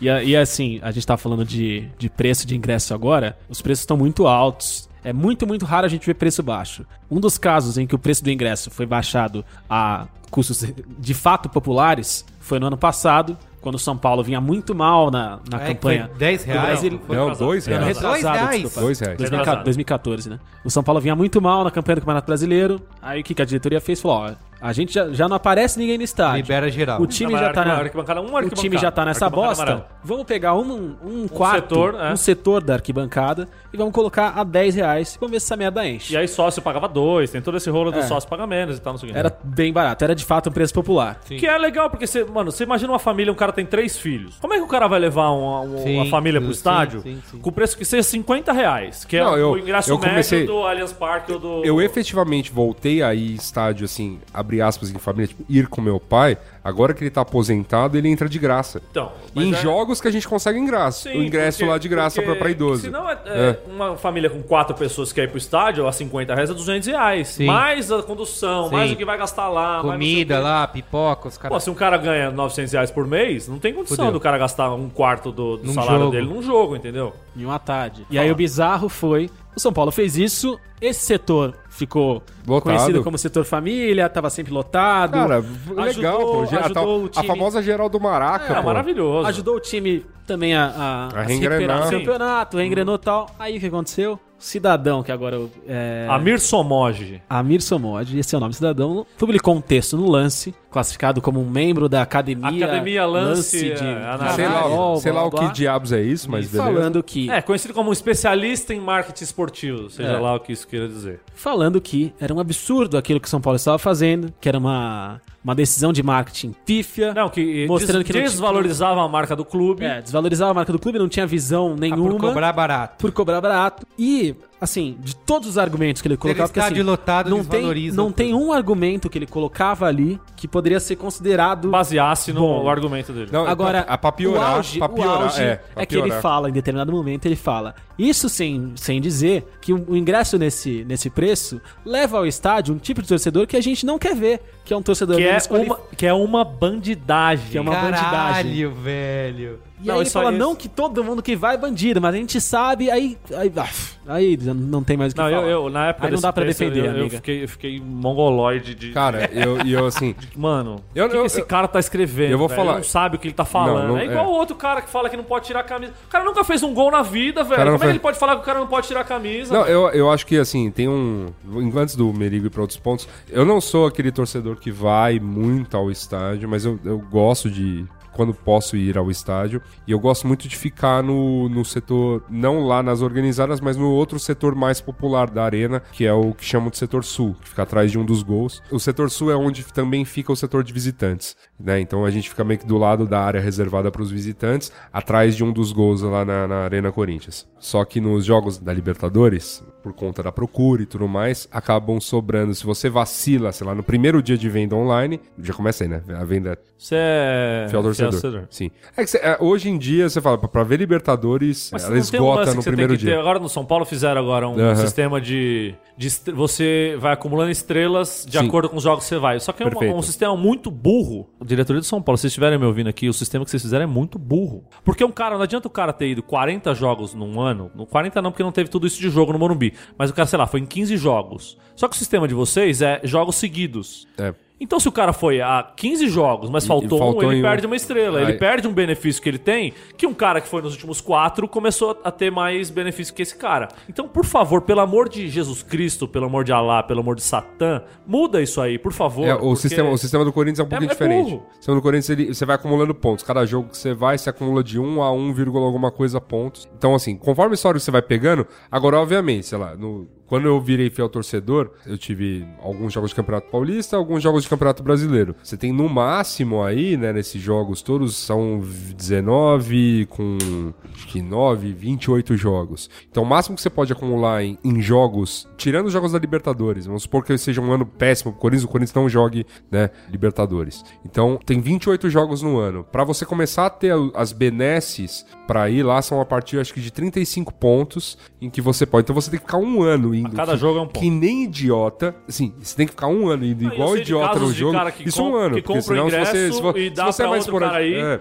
porque ele não quer perder o benefício, Isso. então ele Não, mas no, no caso, no sentindo- caso do Corinthians tem muita gente que faz isso. Então, é, e até os caras começaram a coibir, agora se começar a se pegarem lá, você confia o torcedor de outra pessoa, não sei o que lá. E aí, mas o ponto é, você tem que ter uma frequência grande pra começar a ter benefício. Mas ah, o meu ponto que eu queria dizer, é, eu vou lá, então no setor sul, que ainda é o setor mais barato, exceto das organizadas, cujos ingressos são distribuídos nas organizadas e não por esse sistema, né? A gente sabe como essas coisas funcionam, aquela coisa, eu não vou entrar nessa polêmica aqui, enfim, clubes que concordam, o Corinthians faz dessa maneira, eu não sei se eu concordo ou discordo, mas eu acho importante porque, efetivamente, quando você entra na, na Arena Corinthians, você sabe quem é que canta durante o jogo inteiro, Uhum. são os caras. Tipo, o espetáculo é, daquela coisa da, da TV botar, tipo, você ouvir o seu, seu surround ouvindo, vamos, É, o vamos Corinthians, perto. é um microfone que tá ali na torcida organizada do Corinthians. Porque o resto do estádio, assim, Tá a, Sul, a Sul canta, fica em pé o tempo todo. A Leste, em determinados jogos, fica em pé o tempo todo. A Oeste, meu amigo. A Oeste não. A Oeste é o setor mais caro do, do, do, É, do estádio do do amendoim, Corinthians. é a cativa do Morumbi, é isso que a Perfeito. gente sabe. Só que esse, esse setor, ele fica onde ficam também as, as cabines de TV. Então, quando se transmite um jogo na Arena Corinthians, você não vê esse setor.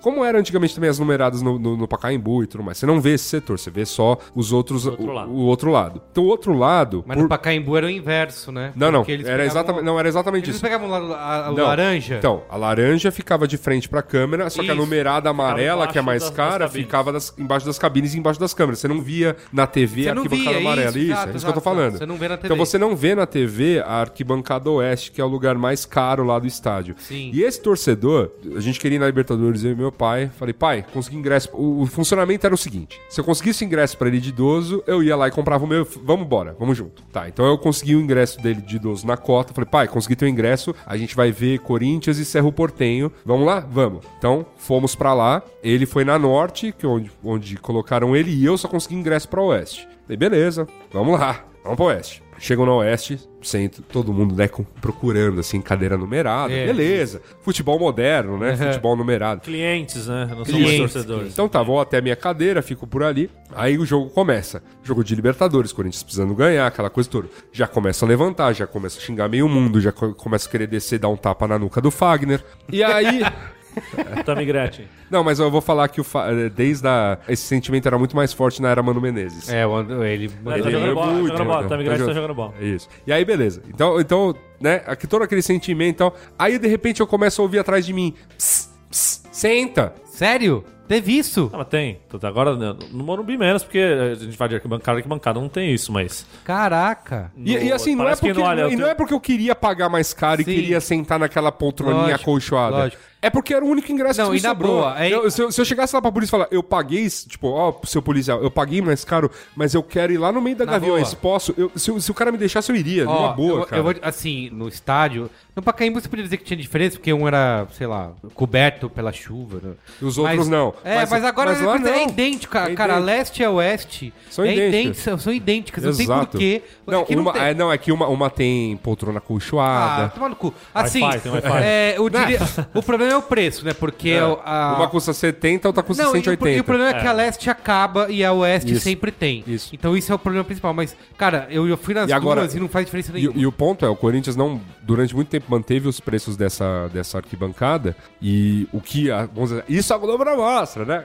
o famoso jargão e tal. Mas é, como essa parte não é filmada, eu achava ridículo dias que, sei lá, conseguia ingresso na Sul na Leste, pra Campeonato Brasileiro principalmente, e você falava, porra, Leste tá cheia, mesmo na parte superior da Leste, cheia, Norte sempre cheia, porque é sempre a área da, da torcida organizada, Sul cheia, a Oeste, assim, Vazia. vazia, mas É. assim, vazia num nível jogo do Fluminense lá em Volta Redonda, assim, que, né, estão falando aí que não dá ninguém. Nesse nível, assim, tipo, 10 torcedores, às É, vezes, porque você olha assim, você, você fala, pega meu, lá vale o- a pena mesmo? Vale Mas mesmo é, a mas pena? é um fenômeno louco, porque aí depois você vai ver a- o público pagante e dá sempre, tá sempre batendo lá em cima. Não, 37, sim. 38. Não, não, com certeza. Não, mas, o- 35. não, mas é, eu tô falando em. Vamos, quando o Corinthians voltou uma crescente, tinha acabado de ser eliminado da outra, não Ah, essa sim, agora, sim, sim, sim, daquela sim. Libertadores passada. E aí o, o- Guarani. aí o time desmontou, tal, todo mundo ficou meio, vixe, o Guerreiro foi embora, Emerson foi embora, Fábio tá, Santos. tá.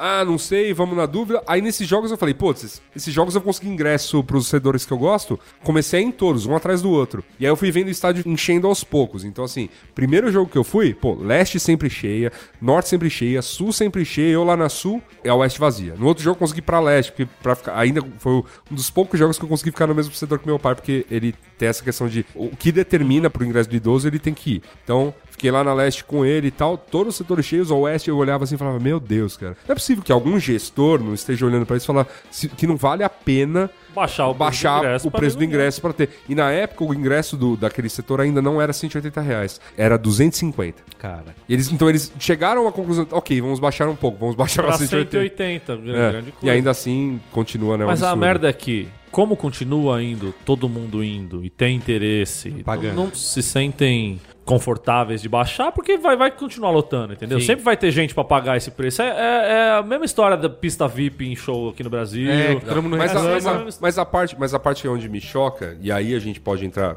voltar às críticas ao futebol moderno, é essa coisa do pss, senta, não sei o que lá. A gente no meio de um jogo do Corinthians e nego puxando o grito de fora Lula, levantando o picholeco. Sim, sim, sim. Aí você fala, Teve isso? "Te- opa, no meio da- do jogo da. Libertadores? Eu não vivi Os isso. caras gravaram. Ah, cara, então, como eu falei, na Oeste. Na Oeste. Ah, tá. Então, assim, é aquele setor que eu falei, não, não é possível, cara. E aí, eu- acabou o primeiro tempo desse jogo, eu fui meio transtornado, assim, do tipo, que diabos, eu vou perguntar pro segurança se eu não posso pular pra sul. Cara, eu tô pagando mais caro, mas deixa eu pular aí pro, pro mais barato, porque eu só quero me enfiar no meio da galera e ficar em pé e tal. Aí eu fui descendo, assim, a escadaria lá que dá acesso a- ao campo, né? E cheguei perto de um segurança ali que ficava, que ele fica sempre, é, como não tem nenhuma proteção, fica aberto mesmo, tipo, até o plano de, de evasão em caso de emergência, todo mundo correr pra dentro da- do, do gramado. Então fica um segurança ali e ninguém tenta invadir e tal, mas beleza, ele fica ali. E eu fiquei olhando pra ele, fiquei olhando ali e tal, dei uma sondada do tipo, ó, aqui a galera assiste em pé, né? Ele falou,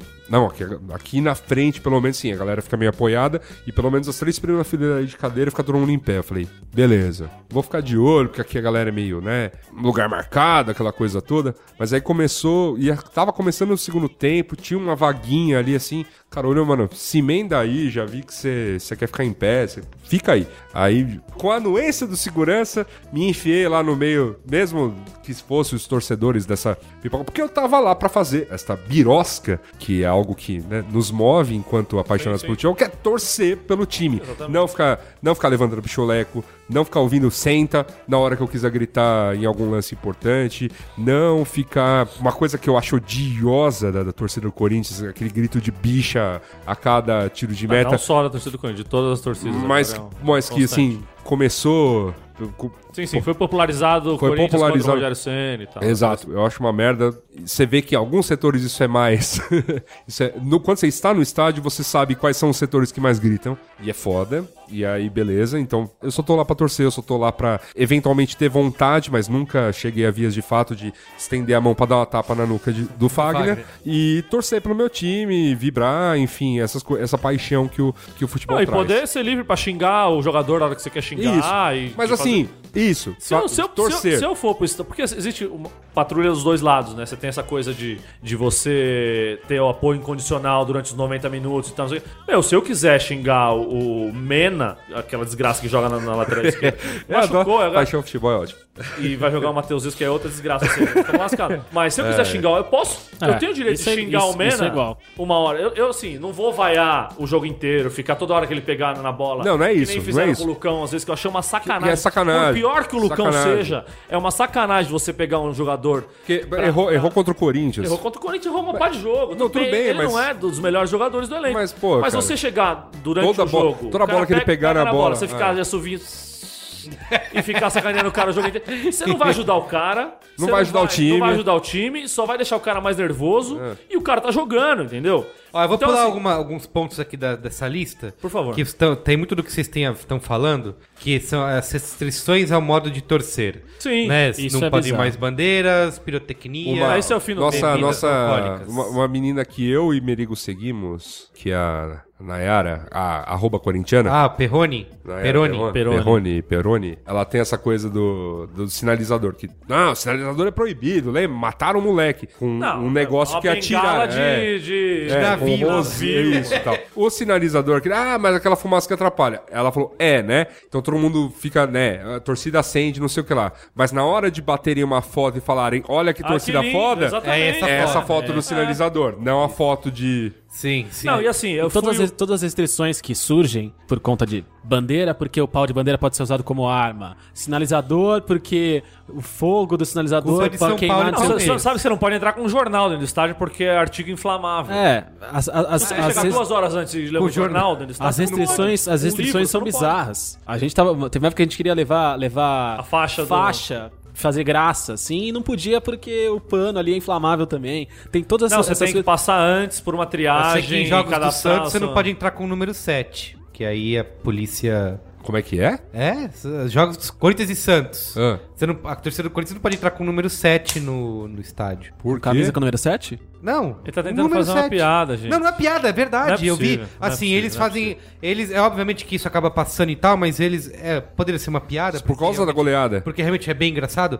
mas eles tentam li- essas provocações. Pra é, não gerar violência. Isso, Mas essas- é o fim do mundo, essas né? provocações, Você não poder é. olhar pro outro torcedor É, eu vi- Mas peraí, o tal, do, o tal do. É por isso que gostamos da Sudamérica e não tanto da Europa, né? Tal do drone lá com a fantasminha Mano, da B pro, da B, pro- pro, River Plate. foi maravilhoso. O que não foi maravilhoso foi os caras jogarem, acho que gás de pimenta O lá no gás lá no jogador. túnel, Aquela é. foi uma merda. Então, é, mas mas, tem mas isso o Mas todos- da mas foi é que isso, assim, maravilhoso. ó, Todos esses problemas, o que eu sinto é, todos esses problemas que a gente vem tratando até agora e, e as outras questões dessa lista que a gente ainda vai falar, e esse em, em específico. Que é só da- o começo da, pauta. É, né? que é só o então começo a da gente.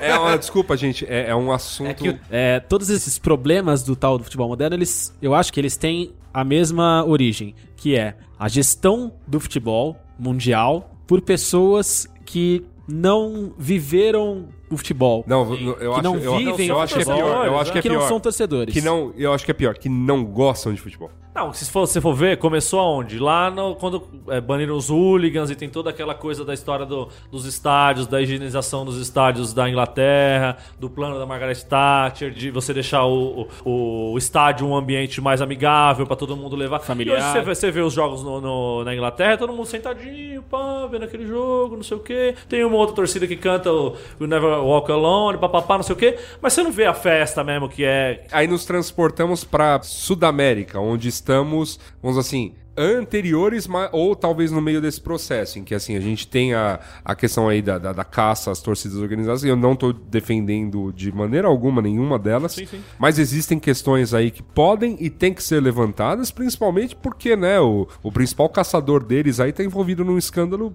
Não, e se fez em cima das costas dos caras, E se né? fez em cima exatamente desse combate. Quando os caras começaram, a torcida, maior torcida organizada do Corinthians, começou a criticar com maior afinco o Globo e governo estadual, foi quando eles começaram a bater mais. E aliás, uma coisa tristíssima sobre essa história foi que, assim, na saída da leste, que não pega torcedor organizado, eles meio que se juntam e vai todo mundo pro, pro estádio de Itaquera. Rolou, Ali a polícia resolveu jogar bomba em todo mundo. Eu falo, com, com pai com crianças, com eu, sabe, tipo, sabe coisa idiota, assim. Você fala, meu Deus. Enfim, mas não tô defendendo os caras. Não tô, não tô dizendo que só tem. Não, meu, cara, tem que mais que investigar, ver se não tem bandido mesmo. Beleza. Mas assim, Na motivação certa. Não, como, isso, não como isso. uma represália por protestos, os cambal. E, mes e, e mesmo na questão da festa, assim, reconhecer que, independente de qualquer coisa, cara, é quem não para de cantar no estádio. Quem leva instrumento, quem faz a festa, sim. É quem, é quem faz a festa. Então, o bonito, aquela coisa de, ah, a torcida que pulse, não sei o que lá, é esses caras. No, no Pacaembu existia um, até por conta da, da- construção física dele, Gaviões, né, e a, e a Pavilhão 9, lá, a Camisa 12 e tal, ficavam meio que perto de uma parte da torcida que também ficava na verde e bem ao lado da, da laranja, assim, uma separação mínima, que Uma dava até grade, pra você né? bater no É. ombro de um cara, assim uma gradezinha. uma gradezinha. Então, ou seja, a contaminação daquele barulho era verdade, muito maior. é verdade, Era, era é uma verdade, coisa do tipo. Agora, como a gente tá muito mais separado, então, assim, os caras ficam o jogo inteiro pra levantar o resto do estádio. verdade. Efetivamente é quem tenta levar. O Mas- Luiz Gino tem uma mensagem aqui que ele queria dizer. Não, eu queria falar, o Marcão ele trouxe esse, esse exemplo da Inglaterra, que é. Ele é bem fundamental como um momento divisor de águas da, Que é da, da cultura. Quando rolou a tragédia. É. Quando rolou a Que- tragédia que- do e vai- jogo Liverpool e. Juventus. Aliás, né, Hillsborough. vale a lembrança aí da enciclopédia aí, né? Quantos torcedores morreram? Cara, deixa eu checar aqui exatamente Foi- quantos mas foi uma- foram, mas foi, mas foi uma Quase uma coisa bizarra. centena, foi uma coisa assim. torcedores do Liverpool foram pra Itália num número bizarro, no auge da, E da a imprensa cultura. errou, né? A imprensa, É. na época, acusou Foi uma tragédia tudo muito errado e foi aí que o cerco se fechou por futebol. pra essa cultura e pro futebol. O Marcão citou o exemplo da Inglaterra, mas acho que na Inglaterra, por mais que não tenha sido perfeito, eles tiveram uma coisa interessante que foi conseguir monitorar, vigiar e cercar de fato a galera que era mais barra pesada, e que por mais que fosse apaixonada, etc e tal, que realmente era bem sem noção na conduta da, da sua vida enquanto torcedor, dentro e fora de estádio. Essa galera tá banida o resto da vida, não entra em estádio, não tem como. O cara tem que estar a não sei quantos quilômetros de distância da cidade que vai ter jogo. Quando tem jogo, tem umas coisas O bem. cara, o o cara cara, fez- o cara. Então, A- aqui a, é- coisa é bem É, cercada. aqui a gente vai, a gente Lá- vai na, na entidade. Então, é, lá a coisa foi, foi bem feita porque ela é, ela é bem pontuada Pontual, nas pessoas. E eu acho que a Inglaterra, por mais que não seja o exemplo de, de torcida fervorosa, eles ainda conseguem ter um pouquinho do, Ah, do não, canto, da é, torcida, existe, coisa acontecendo. exato, você vê. Tipo, É- se você é for muito- comparar um jogo na, na Inglaterra com um jogo na Espanha, por é, exemplo, o jogo do sim. Barcelona é fica todo- sacanagem. fica todo mundo só aplaudindo e tal, uma coisa bem, bem aí, mais... Só que aí o que acontece? Aqui, a grande bosta que eu vejo é que Termo técnico, né? é, o termo técnico é bosta, é que medidas paralelas parecem que são tomadas tendo como exemplo esses lugares, só que eles não conseguem ir nessas medidas certeiras. Ó, esse cara fez merda, esse cara não volta mais no estádio, fez a merdinha, não volta mais no aí estádio. é não, ele, ele não, se fode. Então, você, fez, o resto. você- que nem o cara, esse cara que cresceu pra cima das torcidas. Aí você vai proibir a manifestação da torcida, ou seja, é como se, assim, o paralelo segui- é o seguinte, igual como a gente cita aqui e tal. Ah, o Lula é um safado, a Dilma é safada, tem a ver nessa bandalheira. Ah, tá. Então, e eu, sei lá, por ser um cara de esquerda, imediatamente também sou bandido, ou seja, eu não posso andar na rua De com uma camiseta vermelha. E é exatamente o mesmo, o mesmo pensamento que tá colocado, né? Que é, ah, ó, tem uns bandidos lá no meio dessa tal de Gaviões da Fiel. Ah, então proíbe. Proíbe ela Proíbe inteira. tudo. Proíbe ela inteira. Exatamente. Sim, É ó. uma unha encravada, arranca o pé fora. Deixa eu continuar aqui Só, na... só pra pontuar, mesmo, Vai, só pra gente pontua. fechar essa, a tragédia de Hillsborough que a gente mencionou aqui agora, ela teve 96 torcedores mortos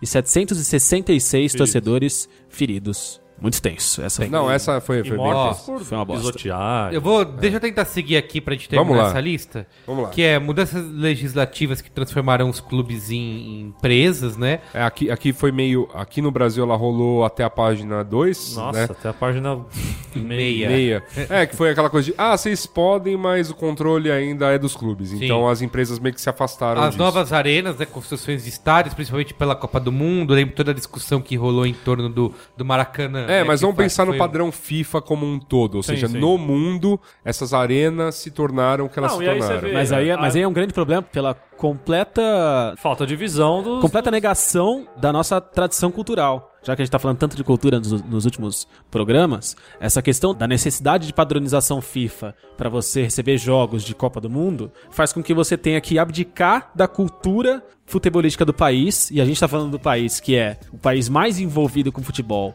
de todo o planeta. Você simplesmente pega a arquitetura dos estádios, que é o que faz comportar, é o que dá suporte para que essa cultura se perpetue dentro dos jogos, dentro do, do estádio, e caga em cima dela Ah, e toda demole, tradição, demole essa tinha- tradição, porque você precisa receber um evento global e, e depois E nego não, foda-se o que pode, não pode ter a geral, porque vão É, ficar todo É. mundo em pé e No tem que ter caso- cadeirinha pra todo no- mundo. no- uma, uma coisa que eu até elogio, de certa forma, foi que a, num setor lá, os caras falaram, "Mas ninguém- todo mundo assiste em pé. Eu, na época que eu não tava indo tanto, eu até falei, pô, mas isso aí. tá- meu pensamento tava muito pró- mais próximo do Amir do que hoje eu tenho. Que, pô, mas aí você vai tirar as cadeiras lá do setor norte, pô, mas aí, né, não sei o que lá. E aí você vê hoje que fala, não, mas peraí, faça chuva, faça sol, é o cara que vai ao vai, estádio. exatamente. Ou seja, ele, a demanda é Isso- dele. Ele quer ficar em pé, ele quer que tire a cadeira, isso. quer ficar no cimentão. Já era. Mano, já era, o setor é dele, tira a cadeira, fica É, no não, cimentão. E falando, voltando E eu a falar, que eu gostaria de ficar em arenas. É, a própria gestão das arenas é feita de uma maneira errada, tanto que os times do Rio estão brigando Com a do Maracanã. a gestora do Maracanã, os times de Minas Aliás, estão aliás, brigando tro- com a aliás, gestora trocou, de, de, aliás, trocou a gestora do Maracanã. Foi uma, depois virou outra. Isso. O, o Cruzeiro já também não tá mais tão feliz com o gestor do Mineirão.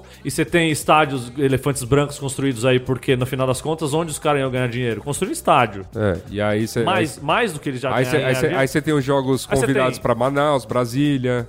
no estádio em Cuiabá, sendo que você tem Goiânia ali com muito mais tradição. Você tem um Isso. estádio na Amazonas, sendo que você tem o Pará ali do lado com muito, Com mais, muito mais tradição. tradição. Você tem um estádio no Rio Grande do Norte, sendo que você tem vários estádios no Nordeste. Ainda que, ainda que do Rio Grande do Norte encha. Tudo bem. Né, tudo com bem. ABC e. e- O que eu queria falar, bebê assim, antes da gente. Porque a lista é grande aqui. eu- Vamos lá, Miri, desculpa. é, a tá gente tá- fim. Mas eu queria. Essa provocação eu ia deixar pro final e eu queria fazer ela agora, já que a gente entrou nessa questão das novas arenas, que é. A gente não tá aqui sendo um pouco nostálgico ou idealizando um futebol que de fato nunca existiu, que é esse lance que o Higino falou, ah, nossa cultura, né, da, da geral e da... A gente não, Não, tem um então, conservadorismo Eu- nisso. Eu, acho, Tem, eu, tem eu bastante, eu acho que tem, tem bastante, eu acho que tem bastante, mas vamos lá. O que efetivamente, já que o, o início do programa era pra gente falar sobre a questão marketinesca Vamos chegar lá.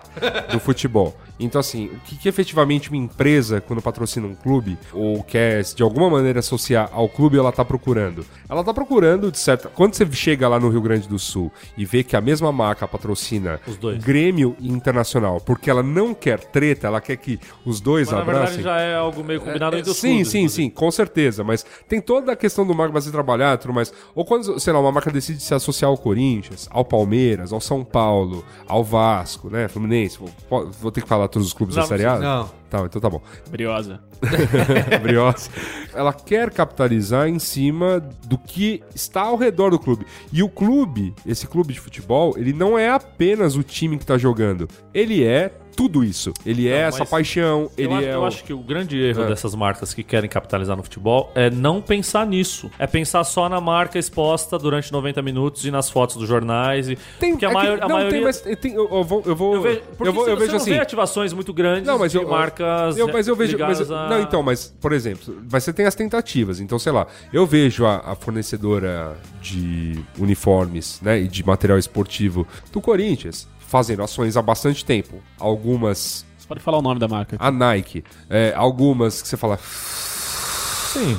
Posso não concordar por talvez ter alguma cabeça meio conservatorista, falar, meu, cara, a camisa do Corinthians tem que ser branca, tem a outra tem que ser Vende preta, cacete, preta listrada da na horizontal, felizes da na vida aqui, tá vertical, tal, É, o terceiro uniforme é outro lance. Eu vou falar entra que o no- maior lance de marketing do Corinthians, na minha sincera opinião, foi a contratação do Ronaldo, mas isso eu falo de uma maneira muito pessoal. Não pelos gols que ele fez em cima do Santos, em cima do São Paulo, mas principalmente porque ele naquele Palmeiras. tamanho, no Palmeiras, ele daquele tamanho possibilitou que eu, Aquele tamanho que você quer dizer grande. grande, eu pudesse usar uma camisa oficial do Corinthians e, e, assim, ser um fit um- nela, assim, eu, tipo, que foi uma nossa, a camisa, a camisa tá até sobrando. Foi Tem um uma amigo- contratação de marketing maior que a do Zizal?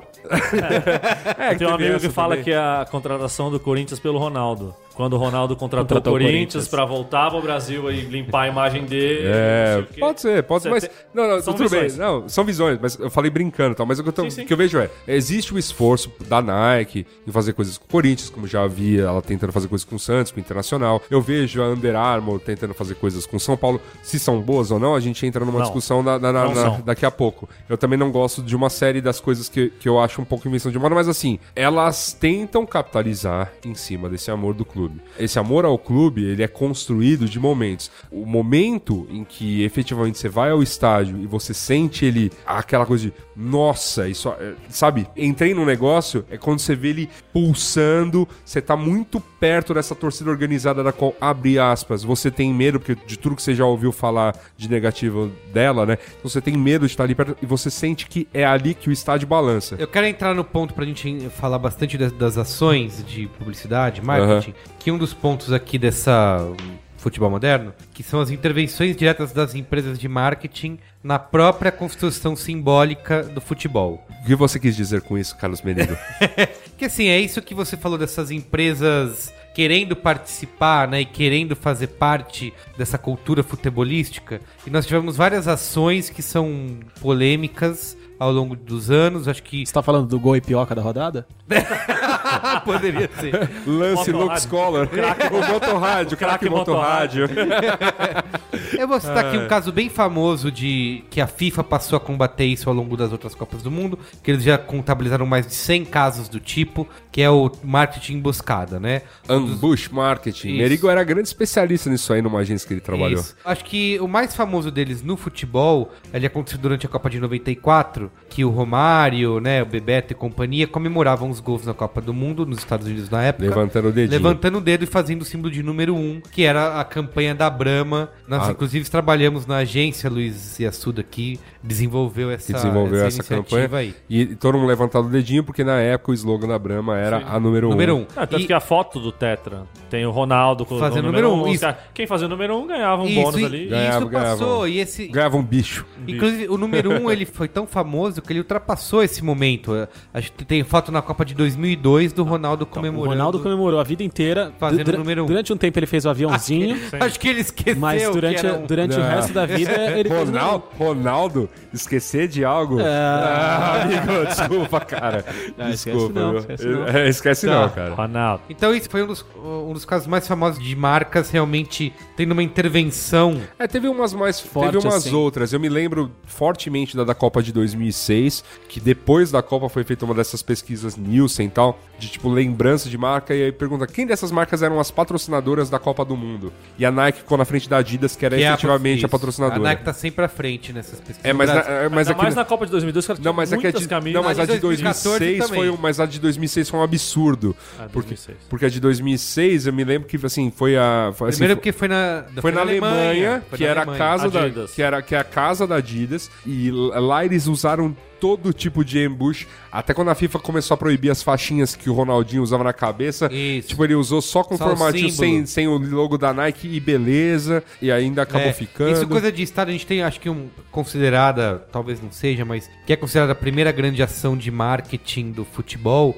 que foi na foi na Copa de 70, né, que o Pelé, ele tinha um contato com a Puma. Não, na verdade, o... a Puma e a Adidas eram empresas de dois irmãos. Isso, e eles E brigaram, eles, cada e eles um tinham a cláusula Pelé. Que a cláusula Pelé era: vamos fazer um acordo aqui da gente, pra gente não, não entrar com o pé errado nesse lance do marketing esportivo, vamos deixar o Pelé de lado, então não vamos brigar com as Pelé, que nós vamos inflacionar o mercado inteiro e vamos. Vai ser ruim pra todo mundo. Porque vai ser ruim pra todo mundo, exatamente. Porque aí, quanto mais você pagar pro Pelé, mais os jogadores vão pedir e tal, não sei o quê. E o, o dono da Puma falou: ah, então beleza, vai ter. Ah, eles são irmãos, fazer tá? são irmãos. É, São, são os irmãos O Adi Dassler e o Rudolf Dassler. E o Rudi Dassler. É, é de aí- Rudy de Rudolf. Rudolf. O, O da peixe Puma artista. chegou e Eu falou: ah, beleza, tá não E quê. de Adolf. Adolf. E por baixo dos panos foi lá no Pelé e falou: Pelé, vamos fazer um contrato aqui e tal, você vai jogar de Puma a Copa. E o Pelé. E o que, que o Pelé falou? Olha, gente, a gente Ah. pode conversar sobre Não. isso. então. Me dá dois sacos de dinheiro aí, a gente faz.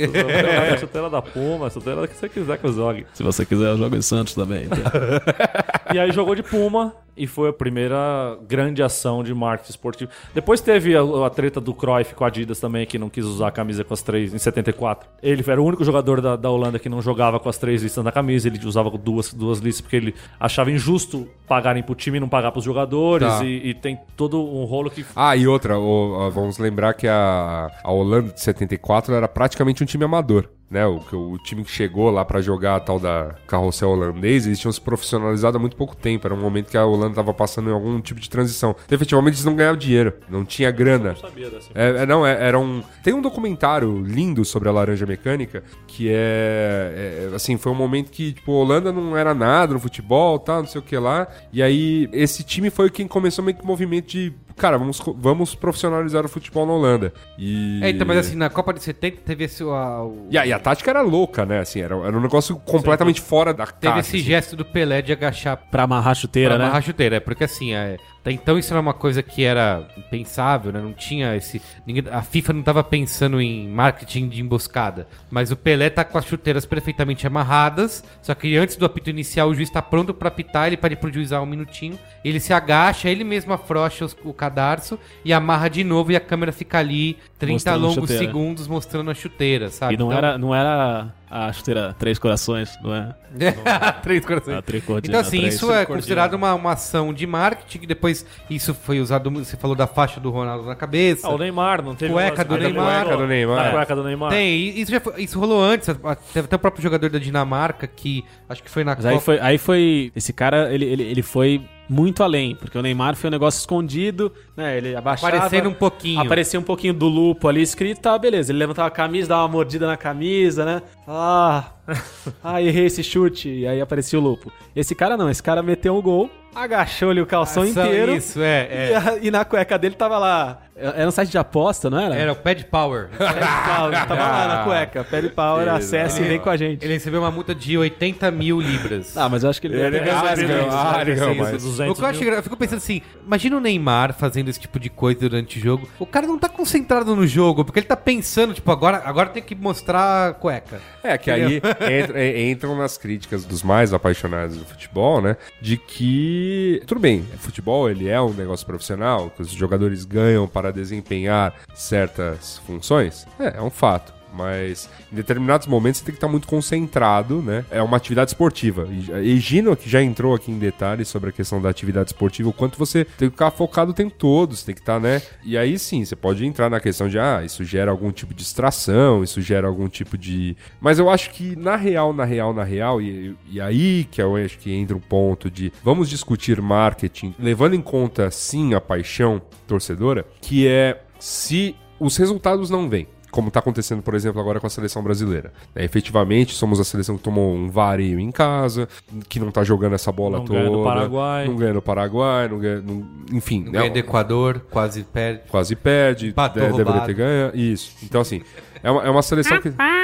É uma seleção que tá enfrentando dificuldades e que é, porque por conta da história, com perdão a qualquer outro país, é o maior produto futebolístico do mundo. É a seleção mais vencedora de Copas do Mundo. Foi aquela que teve efetivamente o maior jogador do mundo. Não, e de- e- fora e dessa polêmica mais- com o Maradona, ainda tá, mais mas numa época assim- em que você não tinha tanto acesso a tanto futebol. Hoje, hoje, hoje em dia Sim. você consegue ver campeonato russo, campeonato chinês, campeonato não sei o quê. Na época de, sei lá, 2000, 2000, 95 pra trás, você não tinha TV a cabo. Você não você tinha acesso a dois jogos por semana que passavam na televisão e seleção brasileira quando passava. E o mundo inteiro tinha essa imagem da seleção brasileira que não era essa superexposição que é hoje, que era aquela coisa, os caras chegavam e se, se impunham e ganhavam o jogo e tal, não sei o quê. Talvez hoje seja um exagero falar que é o maior produto futebolístico do mundo, mas já foi um dia. Não, foi... eu, eu falo assim. hoje não é mais, hoje não é mais. Não, não é. Você não, vê, tanto que você vê, É. Manchester vai pra China fazer pré-temporada, Real Madrid Sim. vai pra China fazer Mas, mas, mas efetivamente é um produto que com que acumulou de história, com que Sim, acumulou sim, de... não. Você vai no- nos maiores rincões da África, vai ter um moleque lá com a camisa, Camisa do Brasil, com a camisa do Messi. Vai lembrar de um outro jogador que a gente nem lembra, tal, então beleza. Tipo que, sei lá, Kaká, Carlos exemplo, Miguel. aí. Você tem esse, né, esse, esse produto, esse, enfim,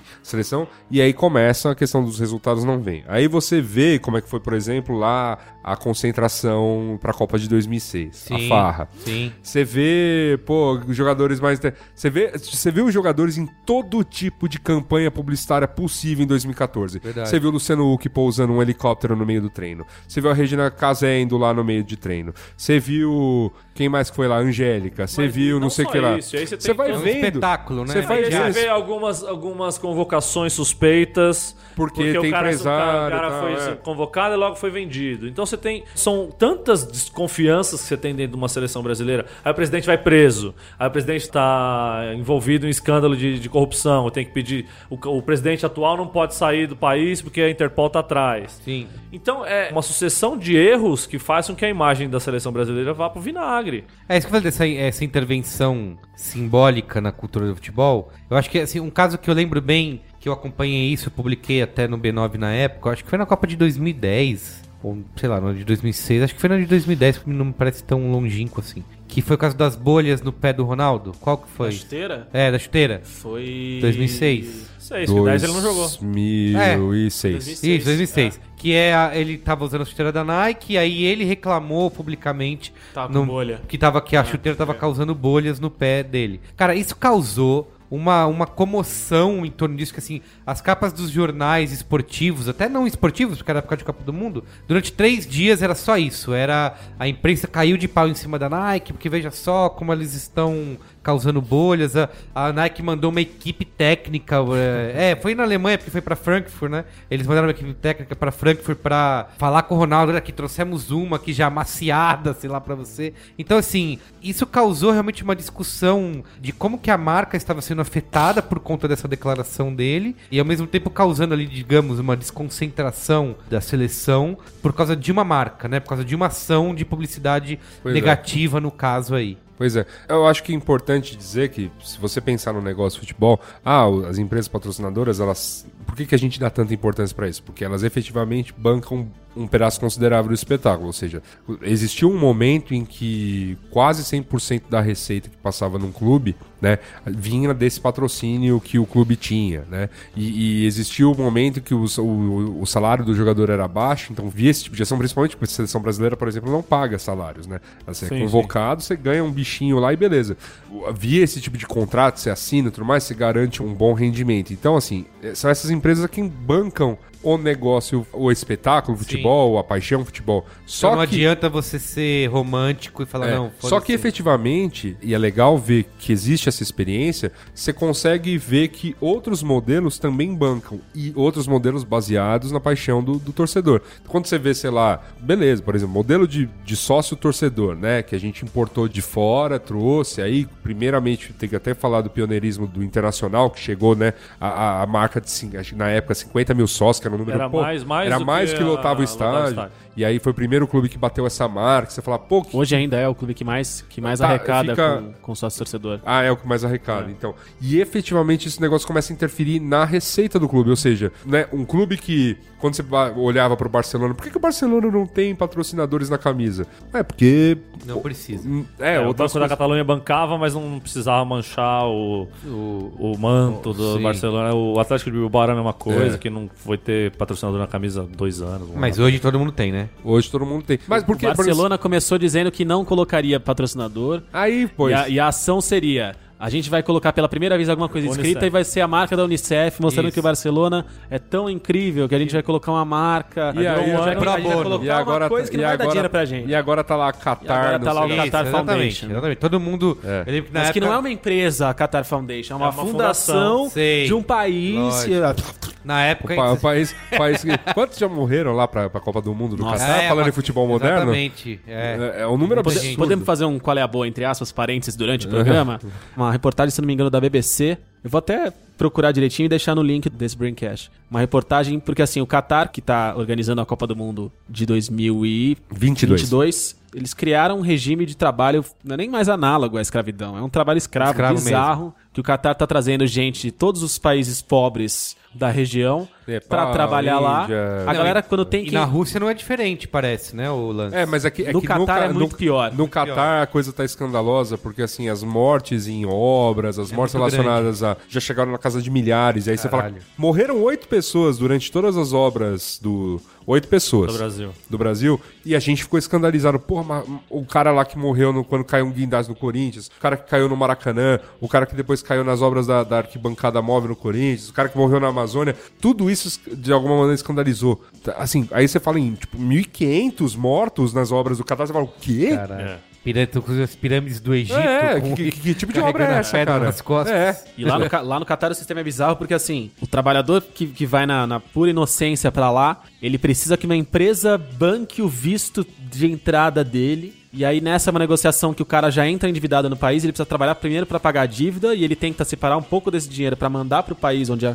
família dele tá. E aí a documentação do cara fica presa nessa empresa. Então o cara não consegue sair quando ele vê que as condições de trabalho, que o cara vai fazer e que o dinheiro que ele pensou que ia ganhar, que não tem nada daquilo. tudo de repente mentira. o cara tá fudido lá. É mais ou menos o que rola com os bolivianos aqui, no, aqui em São Paulo. É, Eu queria isso. falar do caso de alguns emboscados aí que também foram polêmicos e até em alguns eu ouvi dizer que estavam pra proibir isso, não sei se já rolou. O tal dos os fones Beats na cabeça dos jogadores. Né, que era só isso, distribui o fone pra galera e, e todo mundo. Eles, eles na entram, eles entram jogos, no, é. no E jogo. aí entram nos jogos com esse fone na Ah, cabeça o, que, o, que, e. ah, o que desculpa, não é a hora do espetáculo. Vai lá o, a imprensa querer cobrir a Sim, chegada dos, Dos caras jogadores. de busão e não sei o que lá. E aí- É, é- é usar todo o circo do futebol em prol de ações publicitárias, é isso. Vai ter imprensa, os caras vão, vão querer ver os caras descendo do ônibus. Não, e mas, descer mas com- é que eu fico assim, Vai proibir ter- o quê, caceta? Vai ter cara que proibir, vai ter exatamente. cara com a necessaire da Louis Vuitton. Vai ter. Vai ter cara com fone da braço, Beats. Exatamente. Vai ter O brinco do, do sei É. lá, Assim como, Gucci. assim como na, na questão mais basicona, quando você via aquele programa esportivo mais safado do domingo à noite, esporte vai por, o, ca- o esporte por esporte Boné, da boné TV da Nico Boco. TV vai Santa o cara, Cecília. é, com aqueles com aquelas marcas que você fala, mano, Fatal onde é que... Surf. Nico Boco, um bongo. Fatal, Surf- Fatal teve uma época Fatal Surf foda, é fez direto. a rapa, bicho. E era isso, Pegou cara, todo mundo. E, e Não, assim- e antes dos jogos, os caras tiravam foto com os bonés de abarreta. Opa! É, antigamente na, na, na foto, na foto Perfilada. do time, do É. post, a foto do pôster da placar, Os Quero- caras, cada um a com galera seu boné. entrava com seu boné de Quero- abarreta. Quero, lem- quero Seven lembrar, Up. quero lembrar aqui da fabulosa cena de Rock 1, em que o Polly chega pro Rock e fala: Ó, consegui aqui, ó, um patrocínio, vai, vai entrar com um roupão. Ó, legal, cara, que roupão é esse? Não, consegui 3 mil dólares, você vai entrar com um roupão dizendo açougue, não sei das Açougue. quantas.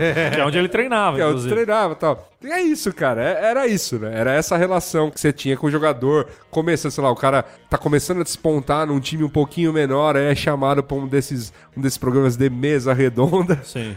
Eu acho que isso entra aí num, é num isso. lance que até agora com as Olimpíadas isso tá rolando bastante, mas também teve aqui com a Copa do Mundo, que é isso do o direito de você poder usar as coisas, né? Eu lembro que acho que a FIFA registrou a palavra pagode, não foi isso? E Não, a- e rolou agora na e a Olimpíada. cor amarelo, Você viu um você cara não- que não vai poder não vai poder nadar na Olimpíada porque ele tem uma tatuagem dos, dos arcos olímpicos. E isso, você não pode passar a mensagem de Olimpíada se você não é patrocinador oficial. Tem um rolo desse. Eu não, não vou lembrar qual é o nome do cara, nem. Eu sei que é um nadador que ele tá correndo o risco de não disputar as Olimpíadas porque ele tem o- os arcos Nossa, mas olímpicos. tanta gente tatuados. tem arco olímpico tatuado. É. Não, é bizarro. Isso aí eu vi. Quanto o atleta Vou não deve ter aqui, isso, né? Ah, e assim, aí. e, e também a, chega a, que- a questão do uso das palavras é, é sempre bizarro, né? É. Porque Copa e Olimpíada são palavras que, assim, não, não- elas não, não deveriam ter posse e você não pode usar de forma alguma. Olimpíada agora, por exemplo, a gente teve o caso mais recente que aconteceu essa semana, foi da livraria Folha Seca, no Rio de Janeiro, que é uma livraria Ah, é famosíssima na Rua do Ouvidor, tradicional, e ela colocou um banner do lado de dentro da, dela, falando assim... Ano Olímpico na Folha Seca. Compre aqui o livro pode. tal. Não e pode. assim, e aí tinha os livros pra você, a biografia do Bernardinho, pra você ser empreendedor. Sim. O monge Bernardinho, meu pai Bernardinho, quem mexeu no Bernardinho, todas essas coisas. e aí, A arte de Bernardinho. é, a arte de Bernardinho, Bernardinho no século XXI. E aí, o que aconteceu? Os caras receberam, os caras receberam uma, uma notificação do Comitê Olímpico falando, ó, se você não tirar, você vai ter que pagar uma multa de 50 pau por dia. Cara, a, a Assim, uma livraria de. Uma livraria de. Cara, no cantinho da rua Meu, do a- Vidor, ah, assim, vou nem, falar. abre a porta A direito. FIFA processou, multou, sei lá, uma companhia aérea que na, durante a Copa da África em 2010. Que assim, eles fizeram uma, uma, uma campanha impressa que não tinha. é, Tudo bem, fazia piada com a coisa, mas não tinha nenhuma palavra oficial, não fazia nenhum símbolo nem nada. Que os anúncios eram assim: a transportadora nacional não oficial de você sabe o quê. Era isso, era só, tipo, fazendo brincadeira com a companhia aérea que a gente não patrocina porra nenhuma, não é oficial, mas, sei lá, viaje com a gente porque nós somos não oficial de você sabe o quê. A FIFA foi em cima disso porque os caras fizeram essa brincadeira. Deixa eu falar sem aqui do. usar nenhum. Na verdade, é um atleta paralímpico. Joseph Craig, nadador da Grã-Bretanha, classe S8, foi desclassificado na prova de 100 metros, nado livre, a não ter coberto sua tatuagem com os aros olímpicos. O IPC, International Paralympic Committee, é bem rigoroso nesse aspecto. Os aros olímpicos são de propriedade exclusiva do COI, não sendo autorizada a sua utilização nas competições paralímpicas. Nos corpos das pessoas. Gente do céu, né? É, nego, É o fim do mundo, né? É, o- é isso aí é o famoso. É o fim do futebol. Caiu o cu da bunda. É o cu da minhoca, né? É. Tem um outro caso nessa relação publicidade e, e futebol, que foi uma ação que eu até publiquei no site também, que foi da Duracell com a camisa do Flamengo. Da estrela que brilhava. Isso, da estrela que Putz. brilhava. Foi super legal, bem feita, bonita e tal.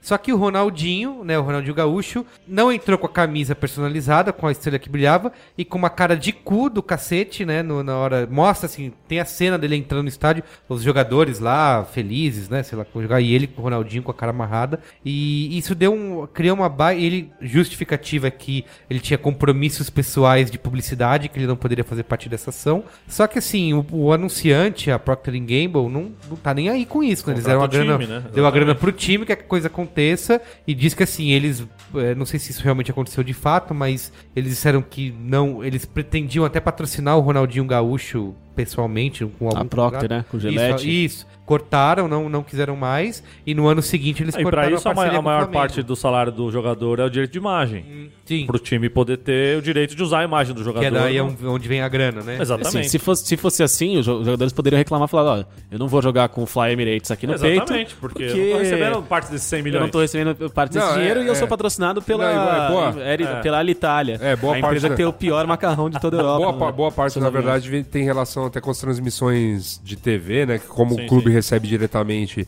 da transmissão de TV, então, vamos dizer assim, essa parte do salário meio que compensa esse dinheiro de transmissão. Ah, já que vou passar em TV aberta, é minha imagem, então daí direito de imagem. Minha imagem, que vai estar sendo ali e tudo mais, eu tenho que ter uma parte no salário que vai isso, mas inclui sim esse tipo de ação. Por isso que, por exemplo, quando você tem lançamento da camisa oficial de um clube, vai lá o jogador. Sim, o clube sim. não contrata modelos. Vai lá uns três jogadores do quando clube. os caras colocam as minas de biquíni. É, tem, tem, tem isso, tem isso. Eu queria aproveitar que também aconteceu, no- foi no fim de semana, né? Agora, a morte do Muhammad Ali. Opa. E Triste. que ele é um cara, ele sempre foi um atleta que se posicionou e mexeu em muitos vespeiros. Opa. Que ninguém, todos os Em vespeiros, todos os que ninguém- Não, vespeiros, não né? apenas como atleta. Isso, religião, político, racial e tudo mais. E assim, isso é uma. Que atleta hoje em dia tem esse tipo de.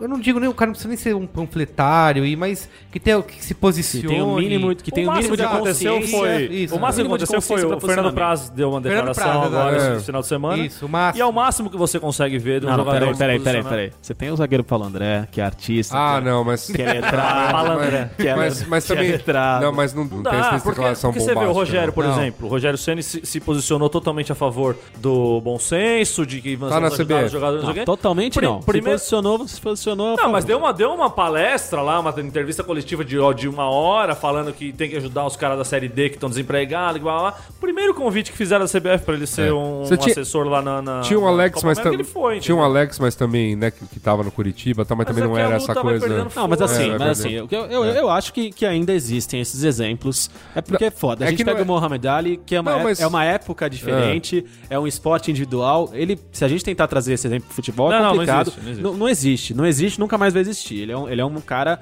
completamente Ah, mas- fora da curva de, Mas você, mas se você de pensa- representatividade. Pô, mas você, mas você pensar, vamos dizer assim, jamais, não no mesmo grau do Mohamed Ali em que ele representou para o mundo. Mas assim, atletas de alguma maneira pensaram um pouco o contexto todo. Então, se você. O quão respeitado foi o Sócrates por fazer isso, Uhum. né, na época da democracia corintiana. Desculpa me fugir de tantos outros exemplos, porque não são tantos. Não, o, o, Cruyff Porque tinha o Cruyff posições, era um cara assim. Agora, Você- quanto vocês acham que a escassez desses exemplos de representatividade acontecem por conta do tanto de pressão que o cara sofre de parceiros de Eu acho que é publicidade, isso. É- é isso, marketing, não se ponto, dispor com etc, etc, ninguém, etc. porque a sua imagem não vai. O cara não pode comprar essa briga com nada. Tanto que né? é só lembrar do, do- o Neymar, na época da eleição, última eleição Aécio Dilma, ele fez um vídeo declarando apoio, Ah, é apoio ao Aécio, mas era, era, não podia ser menos, menos natural o vídeo que ele gravou, que era, olha, eu, hoje, vamos votar nas eleições. Uma coisa muito importante para todos nós. Aí dava um corte e voltava.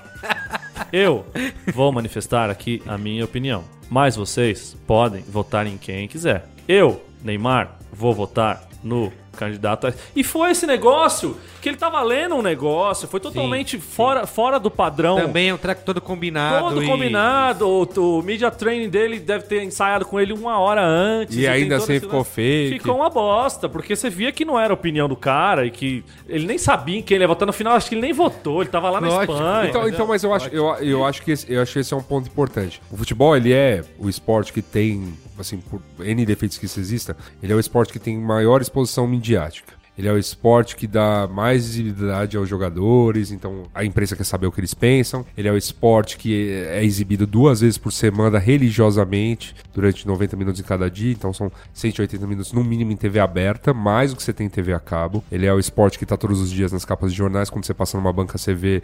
Cara, é, mais fácil ver a capa do, do lance numa banca do que a capa do, do Estadão e da Folha. Então é desse esporte que a gente tá falando. E aí, esse tipo de coisa, não digo que acontece imediatamente, não digo que o Neymar agora é o culpado do que tá acontecendo, mas essa coisa de aos poucos, quando a gente, nós que vimos Ronaldo, Ronaldinho, o Rivaldo nem tanto, mas assim, esse pessoal que teve maior Romário. exposição, Romário, Kaká, próprio Adriano, tal, Marcelo Ramos. Edmundo, França. todos esses, todos esses jogadores assim de um certo porte que chegaram um nível que tinha esses patrocínios todos, que eram cercados por essa vida, que eram, sabe, bambambãs, cheio dessa dis- de discursos vazios que não falavam nada. O Ronaldo, já aposentado, sendo comentarista de futebol de uma Copa do Mundo, não agregava em nada, É, assim, verdade. nada. Você não queria ouvir a opinião do- daquele ser humano, porque assim, por mais craque tenha sido, pô, pô, foi um gênio com a bola no pé, mas assim, Era pô, É melhor eu ouvir o craque Neto, hein, Marco Melo? Fala aí. Baita de um. do- Diga-se de passagem. diga-se de passagem. É, quero- meu, mas assim, sabe, acho que não é culpa de individualmente cada um, mas assim, aos poucos, quanto esse sistema foi batendo ali Pra te fazer, tipo, achar que legal é essa baixadinha de pra mostrar a cueca da Lupo. Pra, chuteira pra de diminuindo, final- diminuindo, diminuindo a, a tua questão Ah, apaixonada não, olha que a gente nem falou do torcedômetro, hein? A gente nem entrou no assunto torcedômetro e já tá triste dessa maneira, hein? Então, Não, não, imagina- todo- abaixando, Imagina se eu tivesse abaixando, não, e a gente vai entrar. A gente tem que, isso a gente tem que entrar. Mas isso, A mas gente isso tem que entrar nisso. A Mas gente isso o clube tem muita culpa também, porque Tem, antes tem. o cara chegava na beira do campo e falava com o jogador que ele queria. Ia lá no, no de treinamento, ele queria, não podia falar com o Ronaldo, com o Ah, Ronaldinho, não, agora ele pegava o Léo Moura agora- pra falar ali na beira do campo, entendeu? Hoje em dia não, você tem que ter uma, uma coletiva de imprensa, que o cara vai falar durante Tem o 15 painel atrás, os minutos. caras trazem o painel correndo assim. Cada um vai ter direito a uma pergunta, então os caras falam, não, duas perguntas e um, porque o cara não, não- só pode fazer uma pergunta, o cara te dá um jeito de fazer duas perguntas ali e tal, não sei o quê. Então, é, for limitando também cada vez mais o trabalho da imprensa, que também nunca foi muito boa e sempre fez as mesmas perguntas para escutar as mesmas respostas. Então, é- Perguntas do tipo, e aí, Michel? Já fez o xixi? Eu gosto muito daquele cara que tava no primeiro dia dele. Então, é. Você. você é, que... Obrigado pela entrevista. Você é maravilhoso, cara é maravilhoso. Quando a gente estiver chegando nas considerações finais, Carlos, Tá, você eu quer vou- falar disso? eu vou trazer... Eu quero citar dois pontos Trazer a luz do budismo A gente, gente. a gente se fala o caso desse texto aí do cara que reclama dos jogadores, mas eu queria que ele reclamasse também, por exemplo, das emissoras de TV que você citou aqui, Marco, que botam o close no nariz Sim, do sim, técnico, sim. assim, durante a entrevista. Pra não mostrar o boné, Pra não mostrar o boné, mostrar a pra marca. não mostrar pra- o painel atrás. Tanto que teve, do- que teve que rolar um acordo com a Globo, né? A Isso, Globo pra fez um poder- Gente, acordo. vamos no exemplo extremo. A porra da Red Bull fez times. Isso. Exatamente. Pelo mundo, comprou times pelo mundo, montou times pelo mundo, botou Tem dinheiro nessa merda. 1. E assim, não é que os caras chegaram e enfiaram o nome. Não, eles criaram uma estrutura. Eles têm total Sim. direito de, de serem reconhecidos pelo nome dos times, que é o nome E da a marca. Globo chama de Quanto RB. a Briosa tem, que é fita azul do futebol brasileiro. Não, é igual você chamar Agora- o Bayer Leverkusen de só de Leverkusen. É, pois é. Agora, a gente passou um tempasso aí com o RB Brasil jogando. Tem o Não, RBR na Fórmula 1 até RBR hoje. na Fórmula 1. É, no vôlei é o Osasco, RB Belo é, Horizonte. Não tem Não, Solis. não, não, Não tem, vou falar- não tem o leite moça, não Vou- tem o. vou leite falar- moça faz tempo que não tem. inclusive, né? Não, vou falar Eu que. digo, né, malandro? É, vou, vou falar Eu até que de o- no- até a Toro Rosso, né, que é, a- que é a outra escuderia lá da Red Bull, de Fórmula 1, os caras chamam de STR, STR. pra não chamar de Toro Rosso, que é. Caramba, velho. É. então, então é isso. O cara culpa os jogadores, ah, essa camisa não te pertence, mas e esse tipo de- Exatamente. de, de Mas, coisa, o, mas né? o lance todo é assim: tem, o sistema todo tá errado, porque ele é todo viciado. Então você tem. O produto é super valorizado, todo mundo quer enfiar a mão. Então todo mundo meio que enfia a mão tentando levar a tua parte da maneira errada. O jogador fica aí nesses, nesses contratinhos, não sei o que lá, babá, babá, valoriza mais isso do que a coisa que mais valorizaria ele, que é jogar, né, efetivamente Sim, sim. futebol. Você tem o clube, que na coisa também de, tipo, ter N problemas de fluxo, principalmente aqui no Brasil, fluxo de caixa, tá todo mundo sempre lascado e tal, bastante refém das emissoras de TV, de tipo de patrocínio que transforma a camisa em abadá e desvaloriza a tal. Não, e Se tudo- isso é uma tudo- coisa que va- desvaloriza mais a marca do time, você pegar aquela camisa. Como que entrou o Santos, acho que na final do Paulista, num jogo contra Ah, o Corinthians aí? Ah, parecia Não, e- Abadá, Abadá. parecia E é Salvador. tudo, e é tudo sempre o Corinthians mesmo, naquele ano que tava com o Ronaldo, que falou: Ah, temos o Ronaldo. Tá, mas cadê a camisa do Corinthians? Tinha-. Tinha é. Bozano embaixo Não, e no, É, e no- e no final Avanço é tudo avanço. baseado em resultado. Porque você vê agora, o São Paulo tava dois anos sem, sem patrocinador massa. Chegou na semifinal da Libertadores, Já- já, fechou com a Prevent Senior até o final do ano, podendo ficar Renovar, mais um ano não sei pra o que lá. renovar, não sei o quê. Porque chegou, só porque chegou na semifinal da Libertadores. Se tivesse caído lá atrás pro, pro Atlético Mineiro e tal, é capaz que nem tivesse patrocínio nenhum, entendeu? Então, no final das contas, é tudo baseado em resultado, porque vai aparecer mais, porque vai ser o único jogo da televisão e... E na realidade, porque tudo foi meio mal negociado, e tudo foi. Porque é tudo feito tão nas coxas que vai todo mundo levando a parada nas coxas. E o, o- a grande questão, a grande, o grande capital, que é por que existem reportagens? Por que existe transmissão ao vivo? E por que existe ainda futebol rolando em clubes e tudo mais? É porque existe gente muito apaixonada por esse esporte. Que cada vez mais. Se a gente, a gente pode zoar o pessoal mais novo que chama o Chelsea de meu Chelsea, de meu Barça, por aí. Só que É, eu vou chegar, tem um, um- um- minha consideração final é sobre isso. Mas assim, o, o- o, a- o sistema, o sistema que pecou tanto, pecou tanto na, na questão da- do produto em relação a fazer esse marketing, esse, essa coisa de ah, nós somos agora nós somos inteligentes, nós fazemos marketing com futebol, nós temos aí gestores e não sei o que lá, estamos manjando de tudo, né? Levaram lá no caso do Corinthians aquele Rosenbaum a, a, a status de estrela. Rosenberg. Rosenberg, desculpa. O São Paulo, anos antes, era conhecido por ser Sim, esse sim, time sim. aí, Porque não tava sei o que ganhando, lá, né? porque tava ganhando, não sei o que lá. E assim, o que você tem ano após ano é cada vez mais gente desligada dessa paixão e, e é triste, né? Eu O queria lembrar, contas é se alguém pode recontar aqui, se alguém lembra bem, aquele caso das bananas lá do, Daniel Alves. do Daniel, Daniel Alves. Alves, Neymar? Isso, que no Era fundo- da Loduca? Isso, é. Que no fim. o caso tu- das bananas. dura uma campanha. é, Que eu jogar, foi primeiro ofender o Somos Daniel. Alves, Jogando uma banana. né? Primeiro ofenderam o Daniel Alves, aí foi organizado um lance que o Neymar, né? Iniciou. Iniciou e tudo mais, e aí no fim era uma campanha, porque, como já sabemos, hoje a gente pode falar de maneira assim, o Neymar não faz nada de espontâneo. Sim, é isso. É isso. E aí entrou o É, Luciano Huck na, na jogada. umas Isso, um caminho pra vender Eu camiseta. entrei, a Angélica entrou também, os meus filhos adoraram, tem a camiseta até hoje, das Super bananas. camiseta. Super camiseta.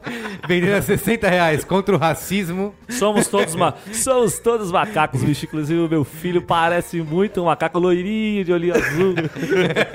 O Mico Leão Dourado, né? Ó, pra Olha aí. gente partir pros finalmente aqui.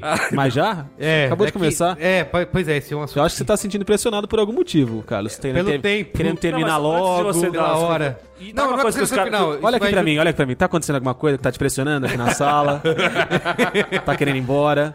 Não, e uma coisa que os caras não prestam atenção é o de olho, seguinte, é um investimento muito barato pra você ter... Porque assim, eu uso camisetas hoje do São Paulo que tem Bombril escrito, que tem Sim. LG escrito, que são patrocinadores que não patrocinam o time, não dão um real pro time E você há continua. 20, O 15 Co- anos. Corinthians que Calunga. Tenho Corinthians a que não, o Corinthians A, a, a camisa do Corinthians mais lembrada é a camisa da Calunga. Não, o Corinthians que lançou a, a réplica com Calunga escrito, até porque tem um conselheiro lá que é dono Sim, da sim. Calunga e tal, mas assim, lançou a réplica com Calunga escrito Não, e a pra- Adi- pra a Adidas lançou comprar. uma réplica escrito Parmalat. E aí, nossa, E aí deu uma treta com a Crefisa, é, Crefisa, foi. porque a Crefisa que dá grana, a Parmalat não dá mais uma. No final das contas, você colocar a tua marca numa camisa é, é algo que vai ficar assim. E a questão Cara, dos Ninguém usa uma camisa um ano, uniformes? ca- acabou, acabou. Eu vou Ah, é, vou jogar fora a minha jogar camisa. fora porque essa marca Você não é tá um mais cara que detesta o conceito dos terceiros uniformes. Eu detesto, eu acho que o- a- mata a tradição do futebol. Então, essa camisa assim. é vendido Não, pra eu, eu, cacete, eu não né? tenho, eu não tenho E vem- nada. não, eu, vou falar, eu vou falar honestamente, eu não tenho nada contra o conceito do terceiro uniforme. Eu sou terminantemente contra mexerem no primeiro e no segundo. Sim, exatamente. Você, Não, você, mas eu, eu- eu sou eu meio sou- termo dos eu sou dois. contra entrar em Nossa, campo com cara. o terceiro É, uniforme. quer fazer o terceiro Quer fazer uniforme? pro porque- torcedor ir comprar e tal. Eu tenho Camisa terceiras camisas do azul, São Paulo antigas. laranja. Desde que, desde que você. Não, desde que você respeite as cores do time e a tradição do time. E o time não vai entrar em campo com essas camisas. Agora, eu não posso ligar a televisão um dia e tá lá São Paulo e Ponte Preta, o São Paulo jogando de vinho azul. e a Ponte Preta de, de amarelo e azul. Parecendo, sei lá, Torino e Aracatuba, entendeu? Jogando. E rolou esse jogo, né? Rolou. É. Cori- Como é que eu vou Cori- sentar Cori- com o meu Corinthians filho e tá- falar assim, ah, filhinho, o São, Paulo tá jogando ali. Eu falar, qual que é o São Paulo? São Paulo. Porque...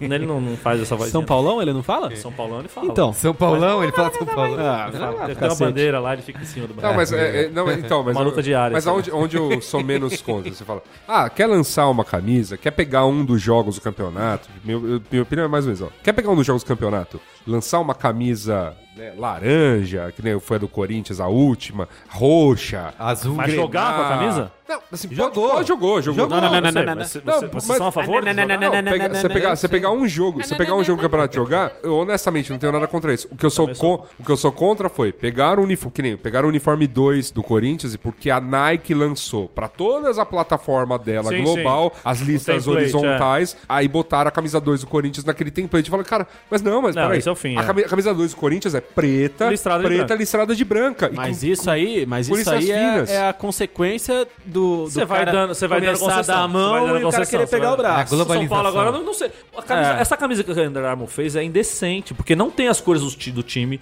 O símbolo, a parte branca ficou dourada. Isso não existe. Como é que você mexe no time, no símbolo de um time? Você vê a camisa do Palmeiras que também, o branco vira dourado. verdade. camisa do Corinthians que os caras fazem o símbolo negativo. O símbolo do time você não pode mexer numa camisa de jogo. Você pode mexer, você faz uma jaqueta, Você faz uma Faz terceira o camisa pro cara jogar, pro cara Sim. usar na, na, na- na balada, sei lá onde o cara quer usar, entendeu? O André Mas você Balada não usar. pode entrar na porra do campo com uma camisa que não tem as cores do teu time. Honesta, Não honest- pode! Não pode. Eu honestamente, eu que acho que, estourar. eu acho que é, tem um, sei lá, valores da camisa, enfim. Eu era, já era muito contra, sei lá, a camisa que lançaram lá no Centenário, que a nossa camisa era meio um. Tudo bem, resgatando a primeira camisa do Corinthians, que era mais Ah, eu bege do que branca. daquela, é verdade. Mas você tinha. legal. Mas você teve. Mas você teve. Pô, centenário mereceu. eu Tudo bem, mas você legal. teve um, um- um ano que o É que Corinthians. azul, é, azul não Você tem teve, nada a um você teve um ano E que o vendeu Corinthians. pra cacete, esse que é o Não problema. Você teve um ano que o Corinthians, para homenagear o time de 74. É verdade. essa, essa Não de 77, Isso. de 74, é, por é. conta do Rivelino. Entrou o ano inteiro jogando com a camisa branca listrada de preto. Você falava, não, não, não, não, não, não, não. não pra mim, o pior não. de tudo, para mim, o pior de tudo é assim. Aí a questão de deu a mão, pegar o braço, você não vê mais o que tá acontecendo. O pior exemplo de todos para mim de camisa, de terceira camisa, eu também compartilho da opinião do Marco de não pode entrar em campo, Fez a terceira camisa, quer comprar, quer ter na coleção, ótimo. Entra, é, entra com Vai até a beira e tira É, e vai, é, jogar, com vai jogar com a Vai outra. vender mais, já vai ser, um- já vai ser bom pro seu cofre aí, pro cofre do seu filho, conta na Suíça, ótimo, beleza. Mas ah, pra mim, de todos os exemplos esdrúxulos que já existiram no mundo, o que caiu o cu da bunda foi o do Corinthians, que não, nós disputamos um jogo contra o Torino é. no ano de 1900 de Guaraná com rolha. Então Vamos por isso, de- de- durante o ano Bordeaux. inteiro, a camisa vai ser Burgundy. Ah, tu tá de sacanagem, né, malandro? Não, não foi até. Não foi o ano inteiro. de Deus. Entraram nas duas Pelo partidas. amor né? Não, teve a do, do. Flamengo, que o Flamengo fez uma camisa que era azul e amarela e, e não, vamos, vamos trazer as cores do, do time de Remo, do Flamengo. Não, pior foi. Azul e amarelo, que eram as cores de quem? Do PSDB, da Patrícia Morim, vereadora do Rio. Nossa. Ih, acusação, acusação! Não, pior, e pior, o, o ano que o, Corinthians, o, o- o ano que o Corinthians lançou a camisa amarela junto com todos os outros clubes da Nike, porque, ah, é ano de Copa, Ah, vamos é verdade, homenagear o Brasil. amarela. Ah, não. Tinha esquecido da, da camisa amarela. Em Camisa homenagem ao amarela. juiz, né? E, que, e, o amare- e o amarelo da homenagem do Corinthians homenagem não tinha amarela. nada de amarelo. Era, era um dourado puxado pro bege com tons de ocre ali, não era nada.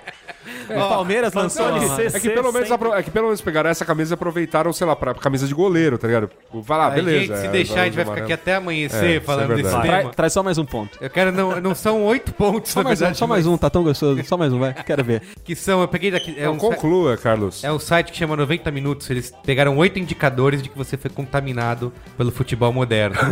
e eu acho que vocês vão gostar de alguns pontos que tem aqui. Tá. Pode É. xingar como se estivesse xingando o lateral esquerdo do time agora? Pode, pode. Vamos lá. O 8 é. Você curte a talentosa geração belga. Nossa, Que morram todos, tudo péssimo. Nossa, cara. Lembra que na última. Ah, a gente fazia piada pra caramba Foi. com esse negócio. Foi. Ah, qual que é a. a... talentosa. Sabe, Tá- sabe o que, que não, é isso aí? Eu, eu tinha algum É outro galera- adjetivo. É a galera no, na- no intervalo da, da quinta série falando assim: e aí, quem que você acha que vai ser o destaque da Eurocopa? Ah, acho que o Lukaku vem forte. Lukaku. E é legal que até agora estamos esperando a talentosa geração belga. Não, que vem com tudo em 2018, Vai hein? vir, vai vir. Eurocopa tudo, agora. Eurocopa, a Eurocopa aí é deles, não, Tem como, não tem como perder. De Bruyne tá voando. A excelente geração belga. Ah, é ótimo. Lembrei ótimo, do ótimo, ótimo, Ótimo, ótimo, Ótimo, ótimo, ótimo. ótima Obrigado, geração. obrigado. Ótima geração belga. É isso. É Vem, Carlos, traz mais, Carlos, traz mais que eu tô sedento. Tem o. é, é, selfies, né? Dos jogadores. Nossa. Você, Neymar, Robinho, Davi Luiz. Kaká, todo mundo. A gente tem que curtir isso, é. Ah, não. Tá bom, Você- passa. Curtir as selfies? É isso? Você. Não, a mania, a mania Se- da selfie. Se tiver a mania da selfie, é, Aquela música da, da MC Melody. Eu vou fazer uma selfie. Tem isso. Nunca ouviu? não, pô, nu- nunca ouvi. Não, Depois, É depois. mais, uma, é mais uma onda da juventude que você tá por fora. cara. Você nunca viu o falsete? Não. Nossa, Carlos. Não queira, é- não essa queira. não queira, é, essa é o famoso não Vai, queira. próximo. Próximo número. Joga na Europa é craque. Nossa. É, evoluiu na Europa, né? O cara sai daqui, vai lá. O Evoluiu, Rafael né? Tolói saiu daqui Isso, uma bosta, foi pra Roma, exato. voltou uma bosta. Ah, mas Qual o é Rafael aquele do Tolói na Palmeiras que foi pro Barcelona e ficou no. Keirson. Keirson, exatamente. Nem no banco é. ele ficava. Não, e, foi como. e, e voltou banco do, do resto do time que ele passou. E até hoje. Tá lá. Tá lá. Flop- Tem os, tem, tem os exemplos de jogadores que são muito questionados Eu aqui. sempre- eu sempre aí eles vão pra lá e vão pra seleção Não, porque é, estão é, lá. eu sempre falei, eu sempre falei que Aí o melhor... o cara joga na o melhor- seleção é a mesma O merda. melhor empresário do mundo era daquele goleiro Doni, que era uma, ó, que era uma é. draga no Corinthians. De Isso. repente ele foi pra um time pra italiano. Roma, não foi e pra aí, Roma? É, Foi e pra apareceu na seleção brasileira. Eu falei, o que que Titular, é isso, cara? titular na Copa América. Sim, eu falei, o Doni, aquele cara que era... Sim. E se tivesse continuado aqui, de nunca teria sido Nunca, convocado. Nunca. Próximo. É. Tem o que você falou do. Foi você que falou? Chama um time europeu de meu. Nossa, isso É, é, meu Barça, é eu falei, eu Meu falei, meu Chelsea. Isso é, Chelsea. isso é dramático. E assim, e, e cê- e você quando apresentou o caso, eu me segurei na hora, mas agora não vou me segurar de novo, porque agora eu tô, tô soltinho. eu tô solto na ponta esquerda. Você. Você falou. Ponta, do- verdadeiro ponto de lança. É, falou, ah, tem umas crianças que chamam o time de meu, né? O Isso. time europeu de meu. Ah, tem não é muito- só criança, não. Não é só criança, tem muito rapaz crescidinho. Ah, tem, é? tem muita gente, às vezes, envolvida, inclusive, com, Da mídia? com futebol internacional. Futebol, né? da, da crítica, da crônica esportiva, que às vezes é torcedor, sei lá, de um Real Madrid. Sério, o meu Real Madrid. Tô dando um exemplo, tô dando Eu um exemplo. consigo- cara, eu sou- um, eu não- exem- um exemplo. Uma situação Fa- hipotética. factual. Eu não Factual. consigo Não, situação me- hipotética, Tá, situação entendi. hipotética. Não factual. Não Eu factual. sou um cara que não me empolgo com, com esse tipo de coisa, assim, eu não con- Até vejo na final da Champions League, eu É, tive... eu falei, eu me vi- deu o trabalho Eu de assisto, ligar eu a assisto TV, empiricamente. eu eu botar a antena pra fora, isso. sabe? Mas... Assisto pelo gosto do, do, do esporte. E, é, obviamente, sei lá, tava acompanhando o futebol inglês, porque a gente até discutiu no Mupoca, porque era um seu fenômeno. Sim, é o Ah, não, fenômeno era um underdog, fenômeno né? underdog. É. Do, do, do Leicester ganhar Tá, aquele campeonato. lógico, sim, isso é Só verdade. isso. Foi ótimo, foi ótimo Foi. viver esse momento. Foi, Foi ótimo mesmo. estar mergulhado no Zeitgeist. E aí que a Agora gente- não é por isso que eu vou fazer uma tatuagem no É, Vard. exatamente. Isso, Ele fala assim, não, E meu, e, eu- e que era moda, eu já torci aqui. Desde quando o Leicester era tudo mato. Não, não, vou, esse cara tá louco, vou, tá ficar no louco. próximo, vou ficar na próxima temporada europeia e ficar. Não, mas o meu Leicester. É o meu Leicester. Vai, vai arrasar ainda Esse na ano não Champions. foi, mas ano que vem. Que ano que vem aqui, rapaz? Tem a galera que acha que a Meu, Champions tô é um- nervoso, cara, tô nervoso. Dá A galera água. que acha que a nervoso. Champions é um espetáculo, né? Que. Ah, é uma... Aquilo sim, organização. Aquilo sem organização, Eu quero futebol. mais é pedrada em defensores del Chaco, né? o guarda segurando É, o escudo no Não, é, escanteio. é, é bem. le- É, não, O guarda segurando o jogando escudo bem, do Não, escanteio. não, é, é bem, é, bem, é É bem legal. cena. É bem É legal, é bem legal.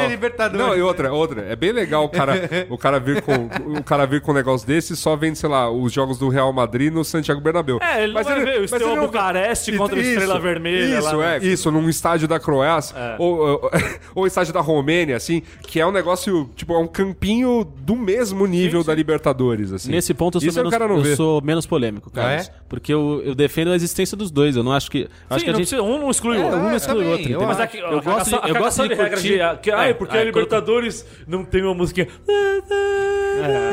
Não adianta. Aí é sacanagem. É uma bosta, entendeu? Quando não, eles queriam quando- ver a proposta que tem, que vai Tem, tem. é. Eles vão Não, Ah, não, pô, não, peraí, peraí, peraí. a, Fox, a, Fox, a Fox na transmissão Ela dela tenta. usa Old to Joy. É verdade, ela tenta, ela tenta, é Ai, verdade. a cara, Fox tenta. é demais, pô. Cara, Tem a questão Vamos lá. dos números, que a galera do videogame ficou muito. né, Stats, é, no- os- qual é o Scout. Scout, exatamente. A qual é o. o Jogar cartola. eu Como é eu é, Perdeu, de- mas teve uma expulsa de bola. Grande bosta, fez um gol. Ah, entendi agora que vocês estão falando. E agora Ah, Brasil- tá. Agora, agora eu do- entendi. Agora eu Não, entendi. falou a questão dos números, eu tava pensando que você ia falar do R49 ali. Não, não, Sei não. você os falou. números É, os números, Os números de estatísticas. É, então. Tipo, ó, isso, per- isso é uma. Perdeu, perdeu. É o efeito PVC, né?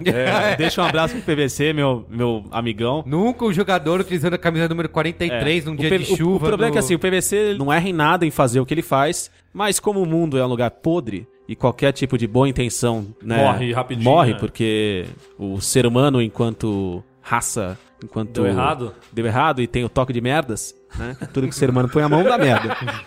Então eu acho que é mais ou menos por aí. O PVC é super bem intencionado, faz o trabalho dele incrível, é um cara genial, realmente fantástico, traz o seu, a sua análise de números. Só que aí a galera começa a achar que é isso, né? Vira Brasil, né? E aí vira. Aí futebol vira futebol americano. Sim. Né? Assim, não, o- não- esse jogador é o sétimo jogador desde 2004 a conseguir na- no terceiro tempo dos jogos a marca de 100 jardas alcançadas. É, só ele conseguiu. Ah, não. É mesmo. Eu, eu, eu- eu vou falar que esse- essas transmissões do futebol americano lá que ficou Paulo Mancha. É o Paulo Mancha, o vocalista de uma banda que eu adoro, que é o, é Tubaína. Tubaína. Pô, é, é- é realmente, mas é isso, né? Não, o cara correu nessa temporada, não sei quando. Você fala, E É agora engraçado, eu vou- um, um parênteses de bastidores, tem um cidadão na ESPN Internacional chamado Paul Carr. Ele é o chefe do departamento de dados. Então ele e o departamento dele, mas especialmente ele, eles ficam mandando e-mail pra gente com tudo que acontece em todos os esportes pra gente usar em transmissão, em tempo real, assim. E desde que começou a Copa América Centenário, ele começa a mandar uns e-mails com dados, cara, de futebol que, Que não faz o menor foda-se, cara. Não faz o menor O. Brasil acaba de se tornar o- a seleção desde o início da Copa América que mais tocou a bola nos primeiros 40 minutos de jogo. Foda-se! Olha, olha o frango que o Alisson tomou! Eu. Mas eu deixo um abraço pro Paul Carter se ele estiver escutando a Qual o versão. do- Tem mais, tem mais. É, os pontos aí. Eu do queria só lembrar que tem agora. Acho que, nos, acho que nos últimos dois anos virou a mania da telinha riscada, não é? Na- nas transmissões de futebol. O que, que você tá falando, Carlos? Não tô entendendo. São As te- as os termos, termos, termos jovens. O PVC é um que fez muito isso. Riscando a. Ah, sim, sim, sabe? sim. Para o lance. Isso, mostra, cara. tá, Isso, aí análise veio- tática. Análise O iPad- tática. Tem um iPad gigante. iPadão. Isso. Eu posso insultar meu empregador? Por favor.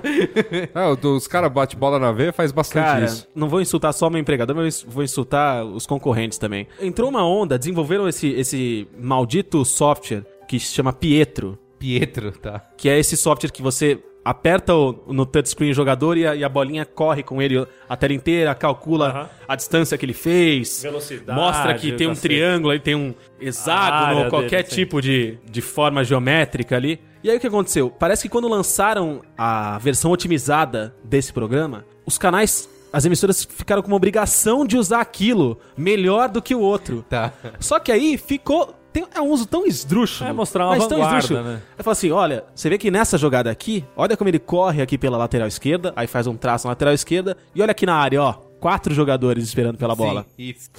E só três Ah, é. do adversário. Pior do que isso. Aí pra isso você faz um, um quadrado pra mostrar que são quatro, um triângulo isso pra mostrar que são três, e mostra que a área do triângulo é menor que a do quadrado. Tá, tá bom, cara, são quatro. Pior do que três isso. no outro. É o Salve Espínola, mostrando os erros de arbitragem. Com o.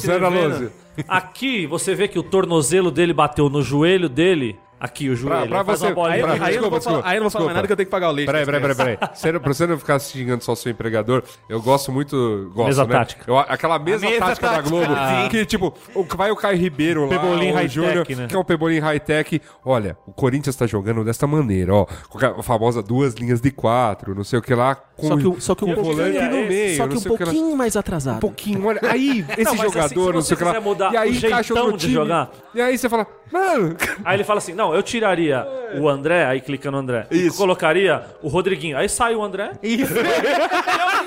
E aqui você muda o jeitão de jogar.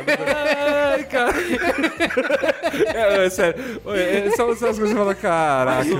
Tem mais Pô, vai, uma- vai, vai, vai. Tem uma coisa que eu não sei se é verdade, que ele fala aqui que, por exemplo, em outros países, sei lá, Itália, as pessoas dão muita Tá. Itália. Itália. Elas Agora dão é muita importância e mais audiência para jogos menores, sei lá, uma Ponte Preta e 15 de Piracicaba. Eles dão importância. É, Não então, E a gente não dá e tanta. aí não dá importância nenhuma, Olha, estão mas- sempre vazios. Ah, então, eu- tudo bem. Em termos de estádio, talvez, mas assim, vamos lembrar aqui Pô, que mas o... dá, pra fazer um braincast só disso, hein? É, e outra, vamos lembrar Tem que... tanta coisa passando pela minha Não, cabeça. não, e agora. outra, vamos lembrar que o martírio, que é, por exemplo, ir, a- né, como a gente comentou aqui, que é ir pra, ao Morumbi aí. Aí a gente pensa, por exemplo, no caso do Corinthians, que até tem um estádio, vamos dizer, moderno, né? Aí a gente joga no horário da Globo, porque a gente é o, é o clube mais transmitido. Porra, ir lá 10 horas da noite pra ver um jogo e ter que sair do jogo aos 35 do segundo tempo, você não pega o metrô? Não, e É é, complicado. também. a- a- Então, não, então, assim, aí você imagina você passando esse perrengue todo apenas pelo amor de ver a Juventus lá Sei na lá, Moca talvez, tal. talvez na Itália você tenha um lance mais de Livorno, tem o time do Livorno. É, outro lugar tem o, o time da cidade, é algo mais. Eu já não sei, não sei. Aqui a gente tem as capitais cha- chapuletadas de time, É, o interior e- mais fraco. Isso, isso. É um país de dimensões continentais. É, então é- tudo é muito mais difícil aqui na comparação com a Europa. Como A essa- evolução do, do futebol transmitido com Flamengo, né? Do É verdade. Ah, isso, isso, isso é uma outra coisa também, que a gente, efetivamente, o futebol se tornou esse produto nacional, tal, de TV, quando a Globo começou a se capitalizar pelo Brasil, transmitindo os jogos do Flamengo. Então, é... Os cariocas em geral, né? Vasco É. também. Transmitia jo- os jogos do Rio, Do eram Rio. os jogos que passavam Ainda pro é, Brasil né? inteiro. Ainda é. Ainda, Em ainda muitos é, lugares. Em muitos lugares é assim. São Paulo, passado de São Paulo. Não, mas por exemplo, na casa da minha avó tem parabólica. Que Se- pega se eu tivesse Globo, alguém- Globo, Globo geral. pega o jogo, pega o jogo, Pega do, o jogo Rio. do Rio. Pega É, o jogo do Rio. Se tivesse alguém do Rio Grande do Sul aqui, eu poderia perguntar se no Rio Grande país, enquanto país, passa só os Jogos do Rio Grande. Mas como a gente não tem Não, ninguém... não, pa- lá, lá não, passa lá. Todos os estados que não tem, sei lá, representante no, no Campeonato. Brasileiro, é, vai passar um jogo do Rio. Na dúvida, vai o jogo do Rio. Na dúvida, vamos ver a América O Madureira. O último ponto Isso. é um resumão de, de vários pontos aqui, que é que o cara fala, não deixa a tradição morrer, que eu acho que tem muito a ver com o que a gente falou desde o início da seleção brasileira, né? Ser um, um grande produto, e hoje não tem a- o nosso futebol não tem mais essa. Eu- Não é visto como algo. É, não é pior do que isso? Você... Não sei se a gente evoluiu quanto povo, porque aparentemente nem tanto. Mas, né, pelas discussões que se tem por aí e tudo mais. Então, assim, houve um momento em que a metáfora favorita futebolística sobre o país é- era que éramos a pátria de chuteiras. E a gente não tem, assim. Agora somos a pátria do Fla-Flu. É, enfim. Ó, viu o que eu fiz? Olha aí.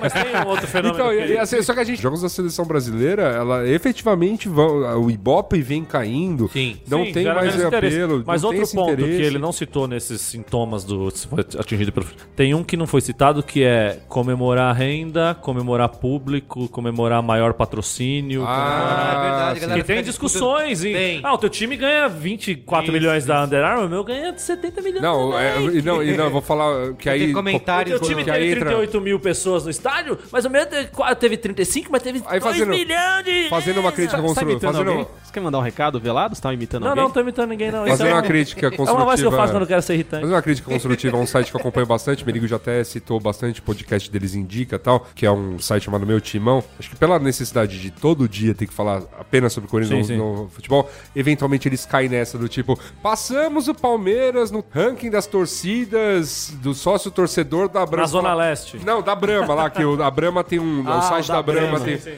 Cara, sério mesmo? Pô, putz. Isso é notícia, sei lá. Mas enfim, o cara tem a necessidade de ficar postando esse tipo de coisa. Mas desculpe. é, eu chamo. Vai, um- cai no. Tem um agora, camarada. Já que eu já abri o torcedor, cai no torcedor. Tem um camarada meu que, tem, que é meio viciado. O torcedômetro. Você queria tanto xingar. o- Torcedômetro? Torcedômetro do Corinthians. Não É, é. Ah, Gatorade, Gatorade, não consigo- Eu não consigo nem falar. Não tenho o que falar. É, Easy Taxi. Ah, não tenho o que falar. É, é- a, a gente, a, gente tá, a, gente, a gente tá entrando nas considerações finais? Estamos, já Então, estamos. porque o gancho do torcedômetro, ele entra nas minhas considerações finais, sempre filosóficas e pessimistas para qualquer assunto da humanidade, que é qual que é o problema? O que aconteceu com o futebol? O futebol é a ganância do ser humano, né? O ser humano pensa muito pouco no próximo, o ser humano só quer saber do lucro, só quer saber de dinheiro, poder, a troco de quê? E aí começa isso. O futebol começa a virar sinônimo de negócios e negociatas, Mercantilizar o futebol. mercantilização do, da paixão do esporte, que deveria trazer outros valores para a sociedade. Aí a gente tem profissionais esdrúxulos querendo cantar de galo nessa tentativa de profissionalização, Comentaristas mal preparados. comentaristas mal preparados, corrupção bizarra, Endêmica. endêmica. O que mais? Mil bate-bolas por dia. falando sobre as mesmas coisas. Só tá ao Boa, vivo- ao bom dia. tem Tem, tem, tem, uma- tem um canal que tem o bom dia, o boa tarde e fuder, boa noite, cara. Não tem? Fui eu que falei. Marco Melo, não foi o Luiz Gino, não. Não, mas tem o Tem canal. um, põe tem outro- Zé Topete Não, pra já vou- apresentar o não vou- bate-bola. Não vou falar sobre o canal empregador. Tem o concorrente deles, tem o bom dia, boa tarde, boa noite. Só Sim, vou falar sim, sobre sim. futebol. Mas Ah, esse eu não vou pô, falar. mas o empregador tem o bom dia, boa tarde, boa noite, o chá café da manhã, o brunch, o de jejum. o brunch. é, não dá. Realmente, futebol tá lascado. Estamos a 19 horas ao vivo, É, essa sem passar nenhum jogo. Agora nós vamos reprisar aqui a, a entrevista que o fulano deu ontem às 8 da manhã. Faz 36 horas que não temos nada exclusivo aqui. Canalha! Ai, Conceição, eu gosto. Só o, tra... só, só É, o Trajano ali. Trajanão Não da A gente, massa. a gente fugiu completamente. Trajanão da massa. A gente, a gente fugiu uma completamente da pauta aí. Tem uma completa- parte do nosso pessoal que não compactua com isso, porra. No momento desse do país, vai me trazer um rapaz de opiniões como essa. Sobe o som do João Donato. Ai, muito bom. E as considerações finais é Diga que aí. Isso. Eu acho que tem algo que nos liga. Acho que assim, tá aqui o desafio pro Luiz Regino ler os nomes dos nossos patronos no próximo programa, como José Trajano. José Trajano. Isso. Eu acho que. vou tentar esse negócio aí que eu não sei se era muito certo, não. Eu acho que tem uns negócios que nos liga de uma maneira, sei lá, íntima ao futebol, que foi usado sim como instrumento de unificação nacional, né? Em um momento que foi necessário se manter esse Brasilzão de proporções continentais unidas e o futebol serviu pra isso. Mas esse eu Inclusive com a construção de estádios de não, e com a própria capacidades. Não, e, e pro- e a própria de- coisa da seleção brasileira, né? Então, assim, Sim. a seleção brasileira se tornou esse instrumento de, olha, todos nós torcemos por isso aqui. Ah, eu já ouvi falar, inclusive o Trajano sucesso. falou num outro programa que eu escutei ele falando que a intenção em 70 era torcer contra. Por tudo de errado que estava acontecendo no país Sim, e tal. sim. Só que Mas aquela era- seleção era tão foda. Eu não É conseguiu impossível. torcer contra, legal. Não conseguia porque você via lá, Tostão, Pelé. Esses caras não dá pra torcer contra, pô. Tava, ó, lá no México tava eu, Caladanche, o Martin. Todo mundo junto, porra. Não, era uma grande festa, era uma grande festa. Não, mas assim, mas o Ainda bem mas que essa, realmente é ex-empregador. mas essa paixão Quem, o Zé? ah, ele não manda mais. Não, mas ele pode zoar. Ele pode zoar. Ah, Tá bom, então, mas tá acho que essa, essa, essa paixão, por exemplo, que nos liga aos clubes e tal, em termos históricos, ela é recente, né? A gente tá tendo os, os clubes se tornando centenários agora, né? Foi há pouco tempo comemorado e efetivamente mexendo com futebol até há muito menos tempo. Então, assim, cê, que nem as grandes rivalidades que você fala, o São Paulo vai completar centenário daqui uns anos ainda, o... mas enfim. Palmeiras não foi ainda. Palmeiras, Palmeiras Não, foi, foi agora, É, esse- Palmeiras foi agora. atrás, né? Palmeiras é grande.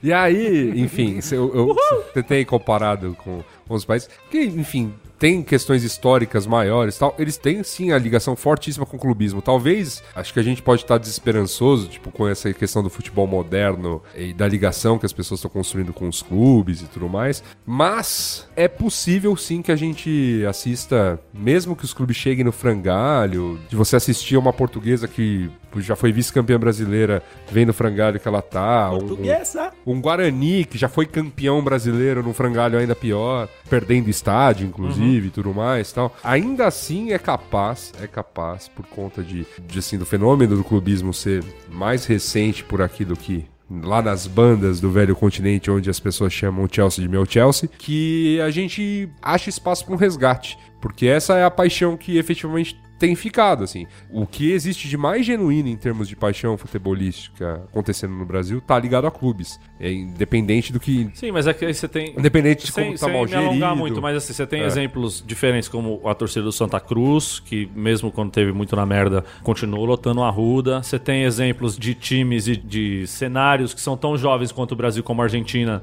e que é uma, uma relação totalmente diferente com o clube e com o torcedor e os cambal, que não tem... Você não vê tanto se falar disso a respeito do futebol argentino, até porque a capacidade de mercantilizar o futebol argentino é muito menor do que a do Brasil. Sim. Então são, são discussões que, assim, é que falou, dá pra fazer dois, três programas sobre isso aqui Dá. e ficar discutindo a noite inteira, entendeu? Não, meu ponto é só o seguinte, é que por mais que o futebol moderno não nos ofereça esperança de uma paixão genuína pelo futebol, é ela ainda que move o esporte. Sim, por sim. mais que hoje a gente se fala, ah, os clubes brasileiros estão meio em baixa, os jovens estão olhando e chamando o Chelsea de meu Chelsea, o Barça de Barcelona de meu Barça, esse tipo de coisa, ainda de alguma maneira é o que a gente tem próximo e é, é possível, por pior que seja a gestão, e não que ela fosse perfeita Sim, sim. no- quando a gente esteve no auge do futebol mundial, é possível que exista um Mas resgate esse- que isso não morra. Esse é um dos grandes desafios que eu tenho enquanto pai de um moleque de e mesmo se fosse uma menina de passar isso para uma próxima geração, entendeu? Sim. De mostrar que o futebol não é essa relação de cliente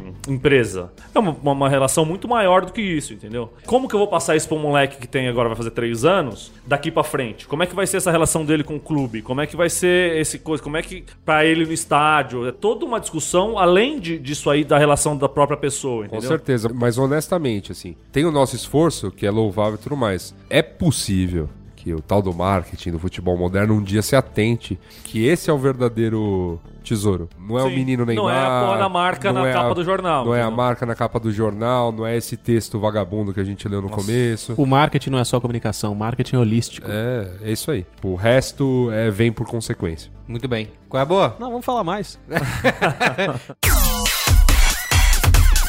Qual é a boa?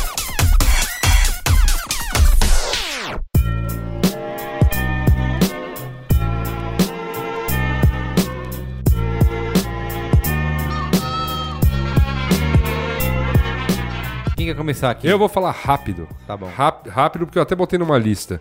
Duas coisas rápidas. Cultura de estupro, tudo que rolou discussão aí nas últimas semanas. Ouço Mamilos. E eu e Juliana Valauer fomos à manifestação de quarta-feira. A gente deu uma entrevista muito legal pro o Altab. É, o Altab. Isso. Tá lá, disponível. É, a Ju tá num coltão, assim, gigantesco na Tá, na apareceu a estrela do, a estrela do vídeo. É isso aí. E eu tô lá no meio do vídeo, assim, já.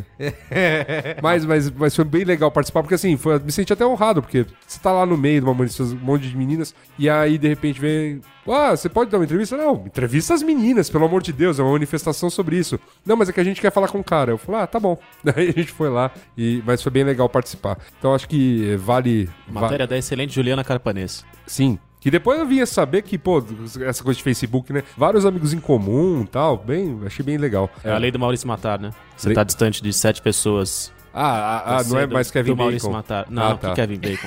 ah, entendi. Então tá bom.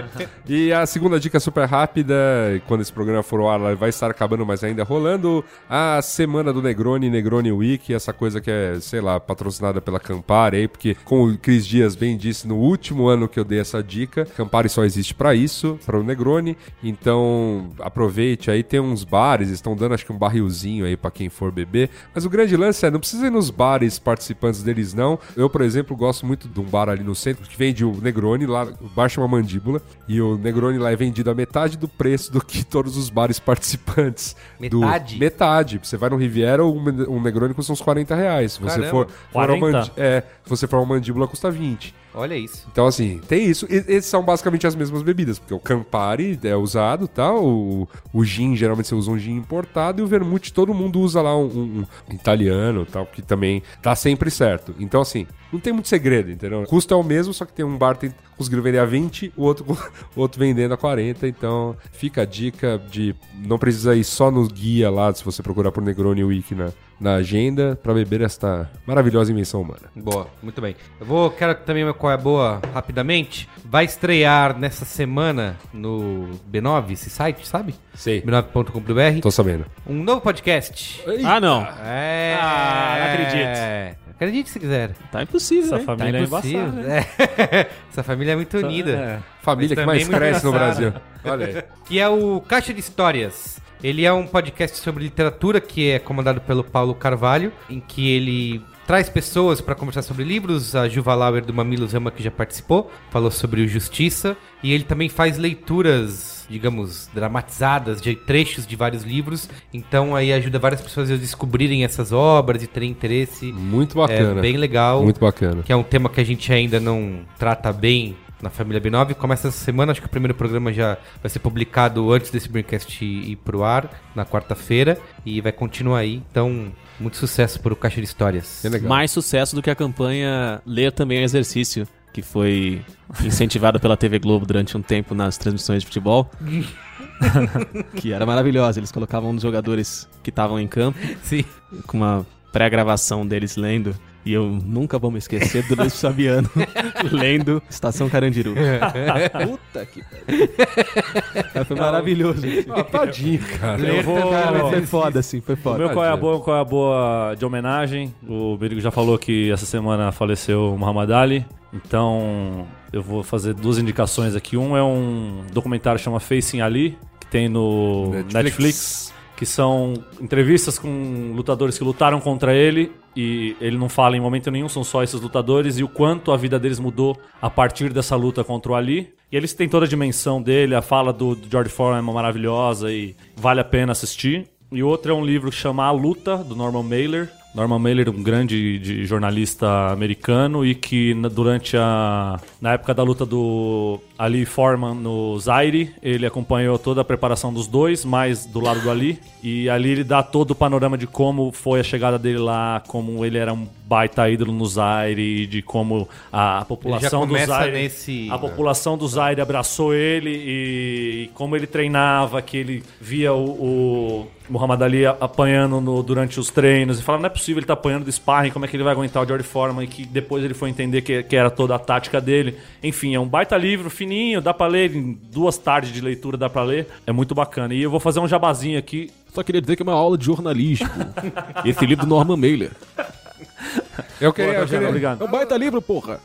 Baita livro. No pique, no pique, queria que você comentasse o filme de Will Smith. Se você gosta dele, você acha que ele conta bem a história do, Então, eu, do Muhammad Ali? Eu Porque, gosto- o Will, eu- porque o Will Smith vai carregar o caixão do, do, do, do Muhammad eu gosto por causa Ali. do, do sujeito que é o, o mote da história, mas assim, é um filme mal feito, arrastado. Eu vi que semana passada, não sei se foi semana passada ou outra vez, vocês falaram do, do diretor Michael Mann, É, o que Michael teve, Mann, isso. que teve um filme dele, tá, não sei o quê. E eu achei, assim, meio. Pegou umas partes menores da vida dele, esqueceu de outras e podia ter sido um filme muito mais legal, muito mais assertivo e ser um sucesso como foi o Ray, como foi outras biografias no cinema e foi um filme médio, assim, morno, pra um personagem tão rico da história do esporte e da história É que do o Michael, mundo É que mesmo. assim, eu o Ali assisti muito tempo depois, né, já. E ele é um filme realmente que ele não fez o sucesso, né, ele não que se esperava que ele fizesse. Acho que inclusive foi indicado ao Oscar e tudo, mas nunca ganhou nada.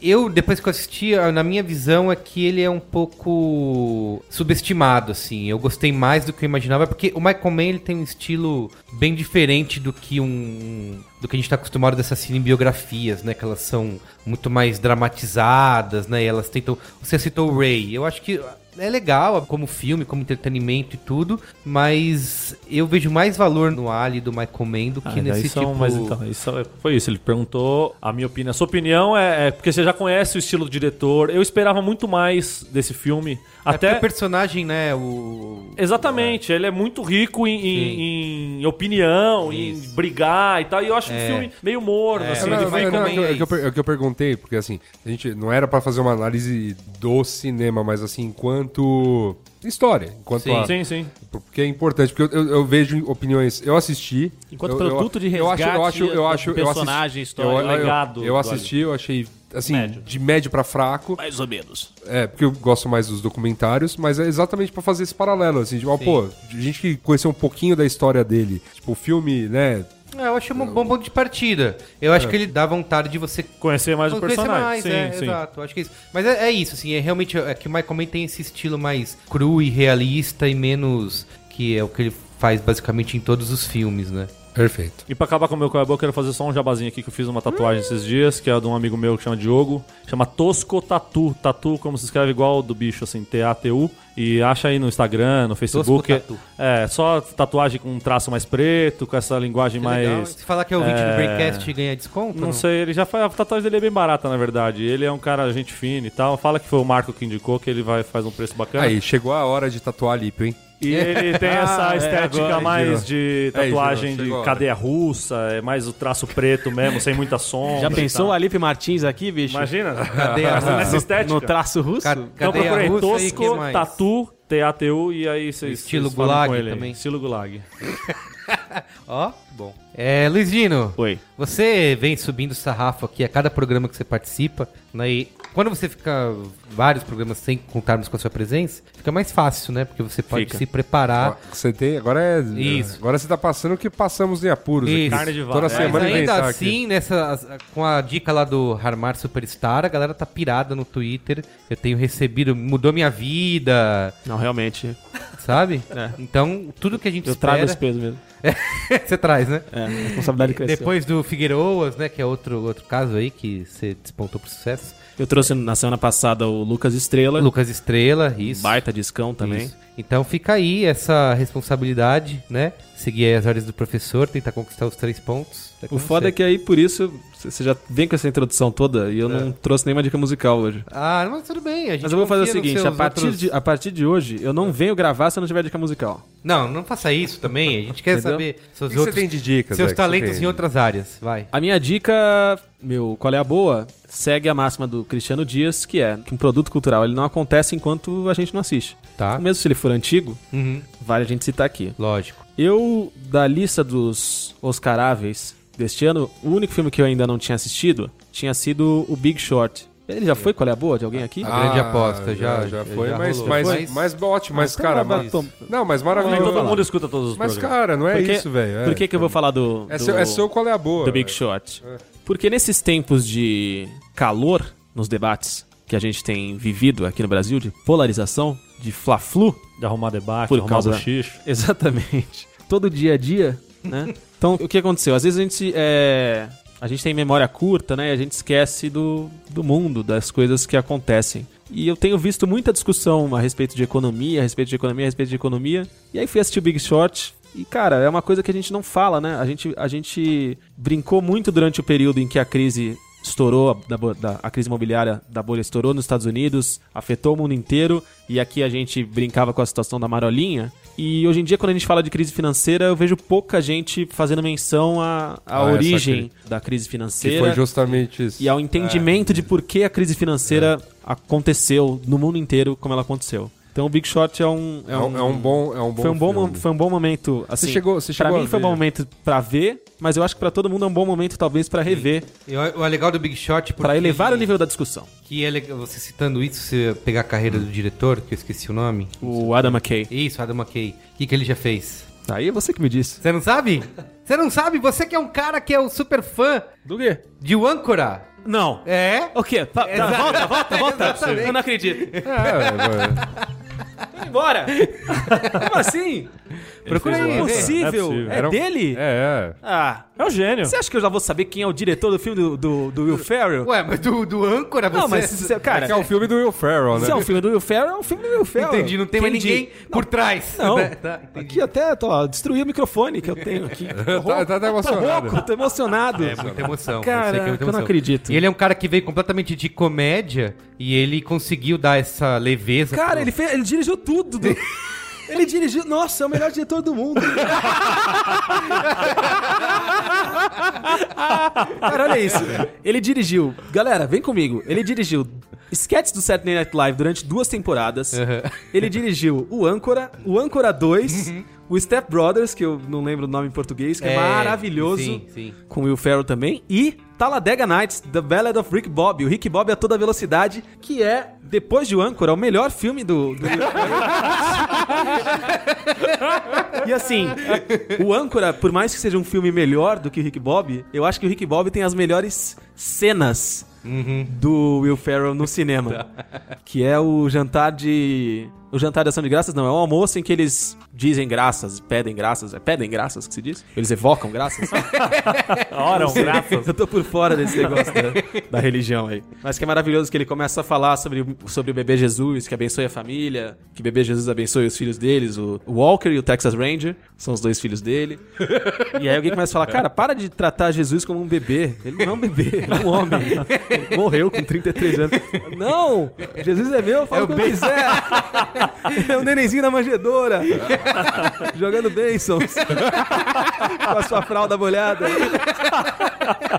É o Baby Jesus. Cara, é muito bom. Eu quero aproveitar interrompendo seu qual é a boa. hein? Não, meu colaborador então é o Adam McKay, o melhor o Adam diretor do McKay, mundo. eu quero recomendar Um um, beijo, Adam. Um texto do B9 que a gente publicou na época do lançamento do filme. E que eu não li. Você não leu, mas aproveite, procure quando você chegar em casa. safado. Que é cinco motivos pelos quais Adam McKay e a grande aposta foram feitos um para o outro. Então, assim, ele vai explicando como esse caminho da comédia levou o diretor a encontrar nesse filme. E assim, e aí ele fez a âncora e tal, e o cara foi. Sei lá, o Grande Aposta teve trocentas mil indicações aí, premiações no começo do ano, considerado um dos grandes filmes da. Não, e foi, e da foi, temporada. um, e foi, um, foi um filme bem fora da curva mesmo, né? Total. Eu acho que foi o um meu preferido, assim, desses. Foi- Foi um filme, tipo, com o assunto que eles estavam tratando, você, né, ter a leveza da comédia, né, e, a- e aquela cara de sempre do Steve Carell. Sim.